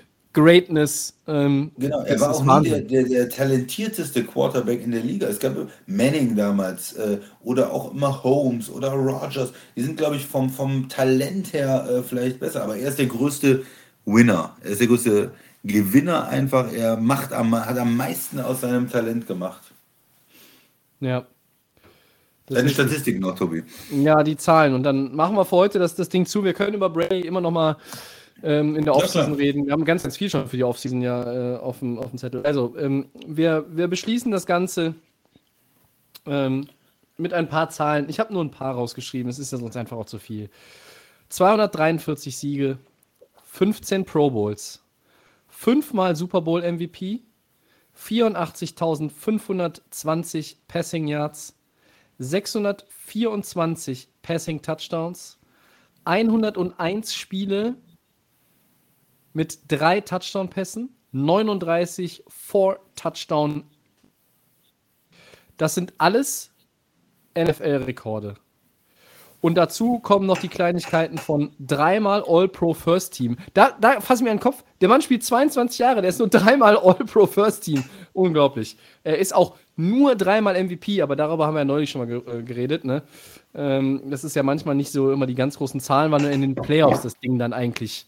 Äh, da, da, hat er den Legendenstatus ja auch eigentlich ja. Äh, primär geholt.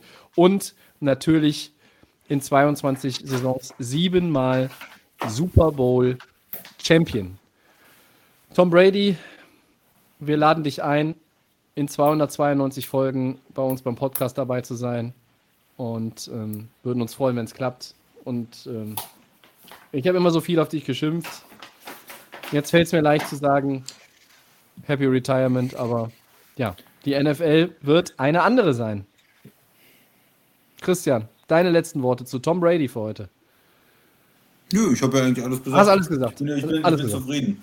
Nö, du hast es jetzt abgeschlossen, das Segment ist doch schön. Wunderbar. Und jetzt sprechen wir noch ein bisschen über den Super Bowl, aber wir können uns ja auch einiges für nächste Woche vielleicht äh, aufbewahren. Äh, sind ja jetzt, äh, das ist ja das Schöne beim Super Bowl, dass eine Woche dazwischen äh, ja. Platz ist oder zwei Wochen bis zum Super Bowl, aber eine Folge für uns dann auch nochmal ist, wo man sich nur mit dem Super Bowl dann beschäftigen kann, wo die ähm, Championship Games schon im äh, Rückspiegel sind. Ähm, ja, wenn du, glaube ich, äh, vor Ort bist, Tobi, ja. ob du von deinen Reisevorbereitungen noch äh, irgendwie erzählen möchtest, nein, aber äh, wieder im, im Stadion und ja, ja ein, eine, große, eine große Ehre, die mir wieder zuteil wird. Ich, ich freue mich, äh, das ist es wieder, ich freue mich riesig äh, und kann natürlich ja jetzt wieder meine meine Rams im Super Bowl sehen und ich hoffe, dass es einen anderen Ausgang gibt als 2019 in Atlanta.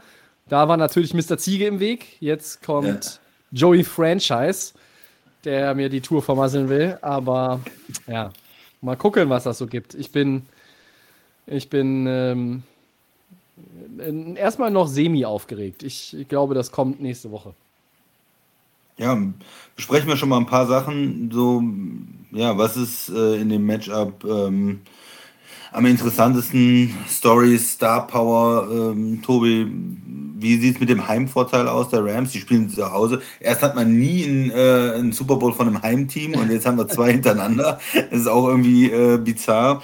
Und, und vielleicht, wo müssen auch die Bengals ansetzen, um erfolgreich zu sein. Also, dass wir so ein bisschen reinkommen, schon mal reinschnuppern in, genau. die, in die ersten Super Bowl-Geschichten.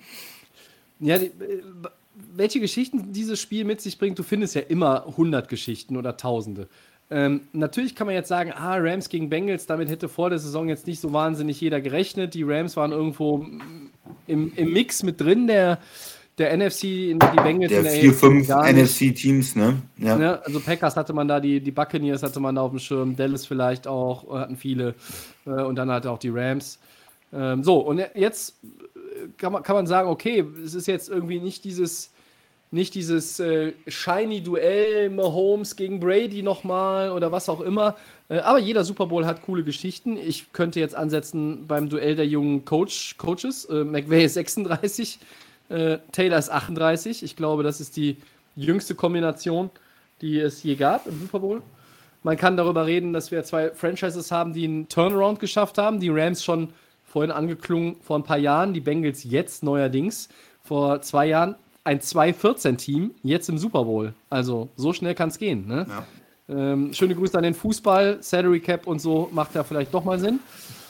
Ähm, was kann man noch nehmen? Äh, natürlich OBJ und, und die ganzen Stars ähm, der Rams, mit von Von Miller, der schon mal in dem Spiel gespielt hat, über Aaron Donald, der endlich den Ring will, um seinen Legendenstatus zu zementieren, zu Matthew Stafford ähm, und halt wieder zurück zu Odell Beckham Jr., der von den Giants über die Browns jetzt bei den Rams ein neues Zuhause gefunden hat und vielleicht da tatsächlich jetzt ja, seinen, seinen großen Traum auch sich erfüllen kann.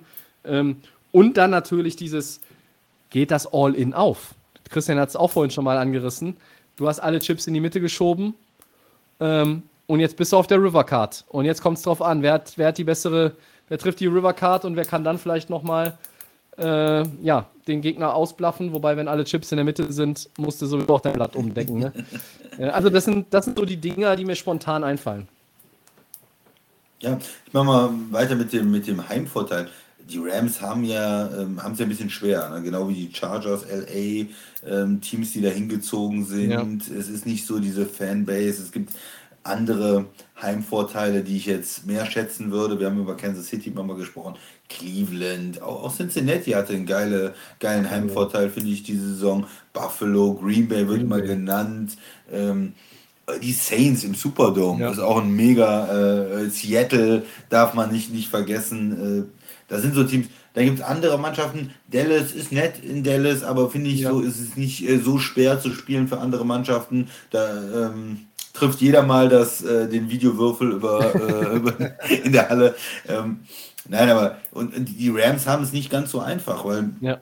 in LA ist eine Menge los und dann, dann bist du eine neue Franchise und dann gibt es ein anderes Team in der Stadt und äh, dieses neue, neue äh, Arena in Inglewood ist, glaube ich, ähm, ja, nicht so einfach mit nur Rams treuen Rams-Fans zu besetzen. Jetzt ja. gegen die 49ers war es ja schon so, wo man gesagt hat, hm, man gibt die Tickets nur äh, in LA ab und versucht und die Spieler haben gesagt, ich, bevor ihr die, die, die Tickets fremd verkauft, wir kaufen euch die ab und so, einfach um diesen Heimvorteil zu schützen.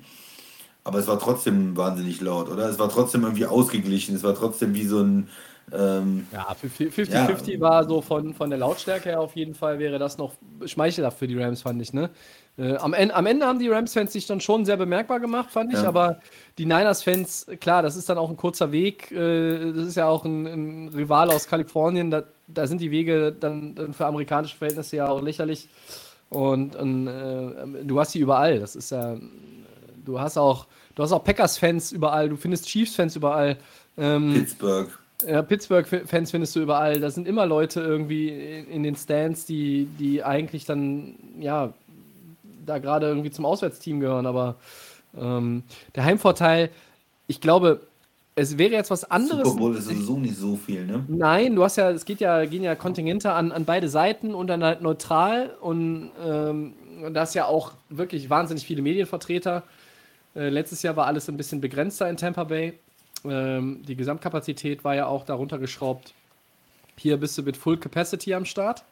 Und äh, ich glaube, dass du dass du als Rams-Fan auch froh bist, dass es Cincinnati geworden ist. Chiefs-Fans wären, glaube ich, auch mehr da als mhm. Cincinnati-Fans. Ja, ähm, Mahomes-Fans einfach auch und ja. so, die, die, jungen Leute, die sagen, ja. boah. trotzdem sind halt wahnsinnig viele Cincinnati-Fans auch dann in der Stadt. Das ist ja ganz klar. Das ist immer, das ist immer, das ist immer logisch. Aber hier bist du halt insgesamt, äh, haben die Rams-Fans sicherlich schon in der Stadt den Vorteil, weil es halt ein Heimspiel ist, nicht das Heimspiel ähm, auf dem Papier, äh, muss man vielleicht immer noch dazu sagen. Aber du hast ähm, im Stadion wird es, wird es ähm, ja nicht, nicht ganz ausgeglichen sein. Schon Advantage irgendwo in, in, im, im Zuschauerrängen für die, für die Rams. Aber die ähm, ja, Gesamtkonstellation ähm, ist sicherlich was anderes, als wenn du jetzt in New Orleans die Saints zu Hause spielen lassen würdest oder in Minnesota. Ja? Ich glaube, das wäre, wäre heftiger für den Gegner. Ja, und worauf ja, wird es sonst so, ankommen? Ja, wenn ich nochmal was sagen kann, Schlüssel ja. ähm, für mich ist halt weiterhin die, die Bengals O-Line. Also die haben einen tollen mhm. Quarterback, die haben einen guten Receiver, äh, einen guten Running Back. Wenn die O-Line ein gutes Spiel über ihren Verhältnissen äh, spielen kann, ja. dann haben sie eine Chance, äh, denke ich mal. Wenn sie 7, 8, 6, 9, 6, 10, 6 kassieren, wie, wie das in diesem Titanspiel war. Und das kann passieren gegen die Rams, die äh, ja eine richtig gute Front haben, auch mit, mit Stars dann, dann hast glaube ich nicht, dass du gewinnen kannst. Sie haben jetzt ein Spiel so gewonnen gegen die Titans, aber ich glaube nicht, dass das, äh, dass das möglich ist, so ein Spiel nochmal zu gewinnen. Dann passieren Fehler, Turnover, Fumble und dann kommen die Rams ins Rollen und das, das ist es, glaube ich, nicht. Aber wenn du natürlich wie gegen die Chiefs nur einen Sack kassierst und irgendwie ja. das in der Offense mit der O-Line hinbekommst und eine, eine Balance hast, auch mit dem Lauf und dem Pass, äh, ja, dann äh, und in dem Spiel bleiben kannst, hast einen guten Kicker, du hast einen Quarterback, der ähm, sehr selbstbewusst ist, du hast einen tollen Receiver. Äh, ich glaube, die Cincinnati will das Spiel lange eng halten, einfach als, als, als Außenseiter. Einfach nur gucken, dass das nicht in, in die falsche Richtung geht. Und sie haben doch sehr viel Erfolg gehabt in den letzten Wochen mit diesen Spielen, wo man im vierten Quarter dann mal gucken muss. Und das war gegen die Chiefs so, das war gegen die Titans äh, irgendwo knappes Ding. Und ja, gegen die Raiders knapp und da haben sie jetzt die Erfahrungen gesammelt. Ja, und für die Rams ist es, wenn die Defense so gut spielt wie gegen die 49ers und dominiert, wenn diese Front dominiert, da muss der Quarterback gefressen werden und dann, dann passieren nochmal Fehler oder vielleicht auch sogar noch eine, eine Verletzung oder irgendwas. Wenn du acht, neun Mal gesackt wirst, dann kommst du da eigentlich nicht, nicht gut raus äh, aus einem Spiel. Und ich glaube, das, das wird entscheiden. Wie gut kann man ähm, mit der Offensive der Chiefs da spielen und, und wie gut kann die Rams Defense spielen. Auf der anderen Seite hast du eine gute Offense gegen eine gute Defense. Äh, Stafford darf natürlich nicht irgendwie riesig viele Fehler machen, aber ja. er hat das jetzt in den Playoffs begrenzt einigermaßen. Wenn er, wenn er einen Pick drin hat, ja, okay. Ähm, wenn er sonst gut spielt, dann, dann, dann wäre das okay. Und wenn ja, und die, die Cincinnati Defense, die so spielt wie in den letzten Wochen, dann, dann kann es vielleicht dieses enge Spiel werden. Ne? Ja. Der Vorteil für die Rams natürlich auch bei aller bei allem Respekt für die Bengals Defense. Cup und Beckham wirst du nicht beide doppeln können. Und nach den Eindrücken der letzten Wochen musst du das. Also Cup spielt die ganze Saison auf einem ultra heftigen Level, auf dem noch kein Wide Receiver gespielt hat. Selbst Jerry Rice hatte yardsmäßig nicht so eine Saison in seiner Karriere. Klar, da war es auch noch ein bisschen was anderes. Aber auch Odell Beckham Jr. ist auf einem richtig, richtig guten äh, Weg gerade. Der ist so ein bisschen auch, auf, ich habe das Gefühl, der ist auf dem Kriegspfad, äh, um mal so ein ja. bisschen martialisch zu sein. Der ist einfach auf dem Kriegspfad, der Knabe. Was der spielt, habe ich vorhin schon gesagt, welche Bälle der fängt. So, wenn Jefferson war ein bisschen angeschlagen, den hast du auch noch mal gucken, wer der Tight End ist und Skoronek, ja, hm, hm, hm aber du hast dann auch noch halt aus dem Backfield irgendwie diese Option. Und jetzt habe ich heute gelesen, in der Defense, Taylor Rapp, der Safety, könnte aktiviert werden fürs Spiel. Sebastian Joseph Day in der D-Line könnte zurückkommen. Daryl Henderson als dritter Running Back könnte auch noch zurückkommen. So, das heißt, wenn du dann den Mix hast mit Michelle, mit Akers und vielleicht sogar Daryl Henderson irgendwo einbauen kannst, wie willst du dich denn darauf noch einstellen? Also, wenn die Rams alle Waffen in der Offensive haben, Higby klammern wir jetzt mal ein Vielleicht am Ende klammern wir ihn sogar aus. Dann ist es halt ganz, ganz schwer zu verteidigen. Wenn Cooper Cup One-on-One -on -one gegen irgendeinen Defender ist, äh, ja, dann gute Nacht. Also, ähm, äh, ich glaube, dann, dann wird es für die, für die Bengals ein, ein langer Nachmittag äh, im SoFi Stadium. Ne? Auf der anderen Seite sehe ich auch so ein Matchup, auf das ich mich schon freue. Jamar Chase gegen Jalen Ramsey. Auch das äh, kann ja nur geil werden eigentlich, ja. Um den großen Terrell Owens zu zitieren, get your Ja, das äh, könnte witzig werden. Äh, und auch da äh, wird Ramsey ihm auf Schritt und Tritt begleiten. Wie gehen die Rams die Sache an? Äh, wird er äh, Chase immer One-on-One -on -one covern? Weil wenn du ihn doppelst, dann hast du Boyd, dann hast du Higgins. Äh, und was die dann machen, wenn du Chase doppelst, haben die Chiefs erfahren. Denn Higgins war dann letztlich der Leading Receiver und war der beste Mann äh, unter den Receivern der Bengals. Also da muss man dann auch ein bisschen gucken, wie sich das alles dann verteilt. Und eine Storyline vielleicht noch, Eric Weddle war da auch mega, oder? Der ja. kommt aus dem Ruhestand zurück. Äh, ich war ja immer ein großer Fan auch von ihm. Mhm. Äh, bei den Chargers damals und bei den Ravens hat noch nie einen Super Bowl gewonnen und spielt jetzt bei den Rams. Äh, gut genug in der Defense auch. Hat ein paar, man hat jetzt nicht so viel gesehen, hat jetzt keine Wahnsinnsplays gemacht, aber ein, zwei Stops auch gemacht. Ähm, mhm. Und ja, ich finde es geil, wenn er da irgendwie seinen Teil noch beiträgt, um diesen äh, Super Bowl-Ring da den, den Rams zu bringen, oder? Äh, wäre auch noch eine Geschichte, äh, Geschichte für sich. Äh, äh, es, ist, es ist so wahnsinnig viel drin in dem Spiel und naja, sagen wir mal so, wenn es Rams gegen Chiefs geworden wäre, wären die Rams der Außenseiter und jetzt sind sie der Favorit. Können sie damit umgehen? Das ist der, das ist der Druck. Du hast Heimspiel, du hast alle Chips in die Mitte geschoben, du bist der Favorit. Ah, ist das zu viel Druck? Ich weiß es nicht. Da können wir nächste Woche nochmal drüber sprechen. Aber äh, jetzt ist eigentlich, der, der, Tisch ist gedeckt. Du musst dich nur noch hinsetzen und essen. Und wenn du aufgegessen hast, gibt es als Dessert die Vince Lombardi Trophy, wenn alles wenn du alles verputzt hast und, und, und das ist das Ziel. Und ich glaube, das ist die Gelegenheit schlechthin. Ähm, die ergibt sich auch so schnell nicht wieder. Gesprochen, die AFC, was da aus der AFC kommt die nächsten Jahre. Und auch in der NFC ist ja jetzt noch nicht gesagt, dass du in den nächsten Jahren äh, freies Feld hast. Also vielleicht spielt Rogers noch für die Packers. Ähm, wer weiß, welcher Quarterback in Tampa äh, ist und das ist trotzdem immer noch ein gutes Team mit allen Leuten. Ähm, Dallas verbessert sich vielleicht mal und gewinnt mal wieder ein Playoff-Spiel. Haben die einen neuen Coach oder was? Äh, Ironie off. So, sorry. Äh, kurzer kurzer Dennis-Witz eingebaut. Nein, also die NFC ist vielleicht vermutlich leichter. Ähm, aber die Niners sind dann auch möglicherweise auch schon der, der, einer der Top-Herausforderer ne? für den NFC-Champion. Also da, das Spiel gibt eine wahnsinnig große Palette an, an Möglichkeiten und, und Geschichten her. Ähm, auch für die Bengals zum Beispiel wichtig, Drives zu Ende spielen. In den Playoffs gegen Tennessee. Da waren dann zu viele Field Goals auch dabei. Du musst Touchdowns machen. Touchdowns machen, von vorne spielen. Wenn die Rams hinten sind, sind dann sind sie unter Druck. Das ist nicht ihr Ding. Die Rams haben unter McVay nur ein äh, Spiel verloren, wenn sie zur Pause geführt haben. Das war Woche 18 gegen die Niners. Ja, ansonsten gewinnen die immer, wenn die zur Pause vorne sind. Und Bengals haben ihre Comeback-Qualitäten unter Beweis gestellt. Zweimal gegen die Chiefs. Also auch da ganz, ganz viel drin. Ähm, und ja, vielleicht wird es ja auch ein, ein, ein, richtig unterhaltsames Spiel. Also der letzte Super Bowl mit den Rams, mit Rams Beteiligung war offensiv ja nun nicht gerade ein Schmankerl. Ich glaube, das wird diesmal besser. Ich glaube auch, das wird besser. Ähm, ja, ist auch ein bisschen, wenn man jetzt noch eine Sache vielleicht am Ende sagt, Coaching. Welchem Coach äh, traut man mehr? Da bin ich bei den Rams. Ne? Also ich bin bei Zach Taylor ja. immer noch ein bisschen, ah, was das Playcalling oder so die ganze Strategie angeht. Aber vielleicht ja. tue ich ihm auch Unrecht ähm, ja, er aber, ist jetzt aber für, für, einen ne? Coach, der vielleicht schon unter Druck hätte geraten können in diesem Jahr, hat er einen exzellenten Job gemacht. Und äh, weil die beiden kennen sich auch gut und ich bin da eigentlich bei dir und sage, okay, McVay ist da irgendwo auch im, im Vorteil. Ähm, äh, ja, ja, was mich so ein bisschen stört, ist, dass jetzt auch schon in diesen ersten Tagen nach den Championship Games so, dass alles so Richtung auf die Rams gedreht wird. Ne? Ja, das wird mir ein bisschen zu viel gedreht. Vergesst, ja. mir, die, vergesst ja. mir die Bengals nicht. Überlegt mal, was die gemacht haben in den letzten Wochen. Nicht nur in den Playoffs, auch davor. Was die für eine Regular Season gespielt haben. Die haben, letztes Jahr waren die Browns in den Playoffs hinter sich gelassen.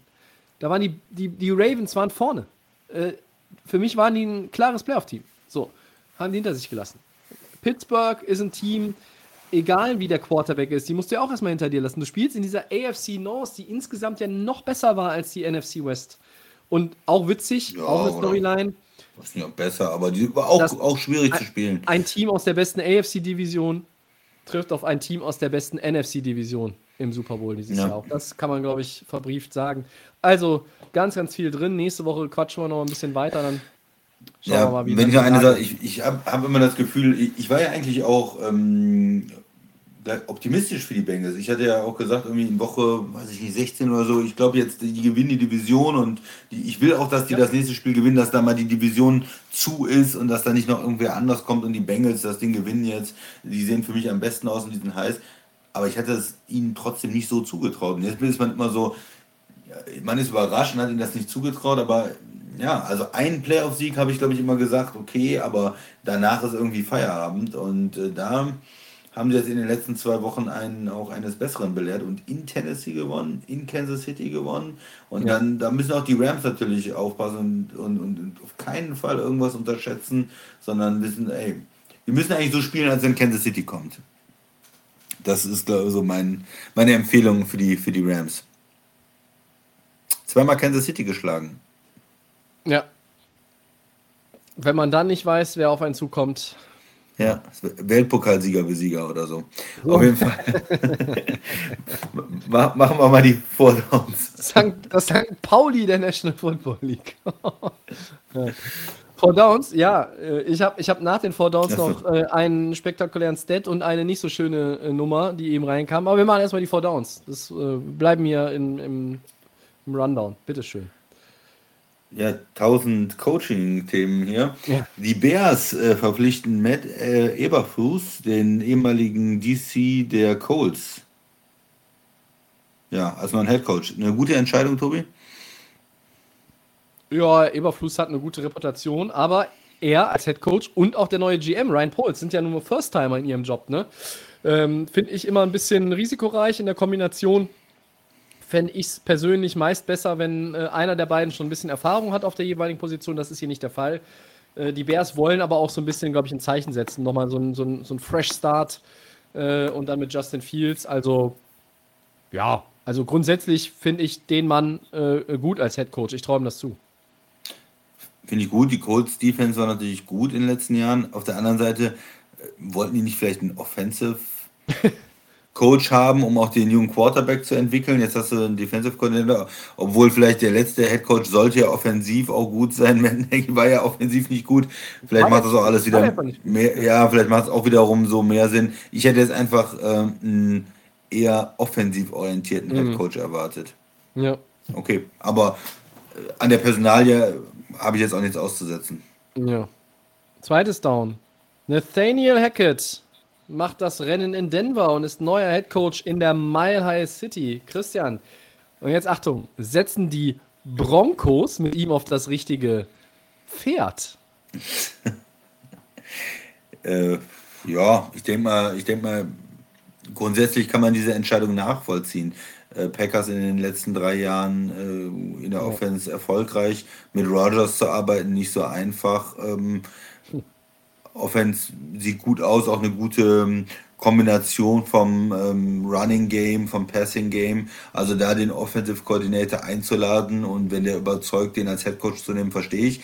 Man fragt sich natürlich sofort, ist da mehr hinter? Ne? Rogers und äh, Denver, folgt er dann seinem Offensive Coordinator nach Denver? Versuchen sie damit auch ein Zeichen zu setzen und ihn vielleicht, ja, zu den Broncos zu locken? Äh, ich weiß es nicht, aber das äh, kommt einem natürlich direkt auch in den Kopf.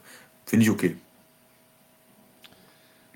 Ja, ich bin sehr gespannt, was da mit, mit Rogers passiert und ob das wirklich einen Impact hat und da irgendwie was nach sich, nach sich zieht. Ähm, ich finde, äh, eine, er hat gute Arbeit in Green Bay geleistet. Ich finde die Entscheidung mutig und richtig von Denver. Ähm, trotzdem muss man auch hier ein kleines Fragezeichen natürlich hintersetzen. Ist ein First-Time-Head-Coach auch. Ähm, aber ich hätte ihn, war jetzt bei den Jobinterviews nicht dabei, ähm, aber ich hätte ihn auch genommen. Also ich hätte ihm diese Chance, glaube ich, auch gegeben, weil ich, ich glaube, dass er, ich glaube, dass er ein guter Headcoach sein kann. Drittes Down. Auch die Giants finden einen neuen Cheftrainer. Äh, Brian Dable ist der ehemalige Offensive Coordinator der Bills. Eine gute Wahl für die G-Men. Naja, also GM Joe Shoon äh, kam ja auch von den Bills, also deshalb finde ich es ja fast eine logische Wahl, dass es Brian Dabble wird. Ähm, er ist soweit, als, als Head Coach zu arbeiten. Die Frage, die ich mir stelle, ist das Team auch bereit für ihn und, und, und kann er mit diesem Team arbeiten? Oder ist das ein Team, was er über Jahre umkrempeln muss, wo jetzt richtig äh, groß reine machen ist. Jetzt hat man sich irgendwie so zu, äh, wie heißt der noch gleich? Daniel Jones, glaube ich, heißt er, bekannt. Äh, oder merkt man vielleicht in einem Jahr, dass er es doch nicht ist und hat dann ein Jahr verschenkt, indem man mehr, mehr Aufbauarbeit schon hätte leisten können, um dann wieder Anschluss zu finden, weil die Giants sind momentan Meilen, meilenweit weg von ernsthafter Konkurrenzfähigkeit, finde ich. Ja, die Entscheidung an sich bei den Bills äh, zu wildern, bei einer erfolgreichen Franchise, ist ja wie vorher bei Green Bay zu schauen ähm, ja. Ne, oder bei den Colts. Das macht alles Sinn von den Entscheidungen her. Ähm, ja, Fragezeichen, mit wem arbeitet er, er da in New York? Ähm, Quarterback. Äh, hm, das ist natürlich ein bisschen Rückschritt von Josh Allen dann ähm, zu Daniel Jones. Ein bisschen, ein bisschen, ganz leicht. Ja. Viertes und letztes Down, Christian. Noch ein neuer. Der langjährige Patriots OC Josh McDaniels übernimmt in Las Vegas. Ein weiser Move der Raiders oder eher nicht? Nee, Tobi, du bist falsch informiert. Er wollte da unterschreiben, aber in dem äh, letzten Moment hat er sich das anders überlegt und kehrt zurück als äh, Offensive Coordinator der Patriots. Ja, oh, also dazu kann ich, kann ich im Prinzip uh, nichts anderes sagen. Ja, okay. Also, äh, ich habe aber gesehen, dass er unterschrieben hat. Also, hm. ah, wirklich? Ja. Mit äh, wirklicher Tinte oder so äh, ja, ja, verschwindender nee, nee, Tinte? Mit Zaubertinte und nicht mit Bleistift. Ja. Ja, der Christian spielt natürlich darauf an, ähm, McDaniels äh, hat schon mal in den letzten Jahren einen Coaching-Job äh, eigentlich antreten wollen und ihn dann ähm, doch nicht angetreten. Wo war das noch? Bei den Colts war das, ne? Äh, in, in Indy, genau, ja. Und ja. er war ja mal bei den Broncos auch Head Coach, wurde da nicht glücklich. Ist lange her. Ähm, ich finde ja, es muss passen. Und du musst super überzeugt sein. Auch da gibt es den neuen GM in, in Vegas. Wenn, wenn du einen guten Interims-Head Coach hast, und ich glaube, Rich Bisaccia hat gezeigt, dass er, dass er einer ist, äh, wenn du den dann gehen lässt, dann äh, muss ja diese Josh McDaniels Nummer jetzt auch funktionieren, oder? Ja, ich dachte irgendwie, er bleibt in New England die ganze Zeit, bis, bis er von Belichick übernimmt. Ähm, hm. Dieses Hin und Her in den letzten Jahren. Ich hätte jetzt nicht damit gerechnet, dass er jetzt wieder irgendwo anders was macht, weil ja auch die New England Defense jetzt ohne Brady, äh, Offense jetzt ohne Brady so innovativ oder großartig nicht war. Also ich, von diesen vier Moves ist der noch der, der mich am meisten wundert. Ähm, mhm. Unabhängig jetzt von der, von der Vergangenheit mit, der, äh, mit dem zurückgezogenen Vertrag, aber ja. jetzt Vegas und, und McDaniels, ja, hat mich gewundert ein Stück weit. Ja, das sehe ich ähnlich. Ähm, einer, der keinen Job gefunden hat, und da schließen wir jetzt mal an das an, was sich hier gerade noch aufgetan hat. Ähm, das ist der ähm, ehemalige Miami Head Coach Brian Flores. Und ähm, da ist vor ähm, ja, wenigen Minuten bekannt geworden, äh, der verklagt jetzt die NFL, die Giants, die Dolphins und die Broncos für oh. bewusstes, äh, bewussten Rassismus im äh, Jobfindungsprozess.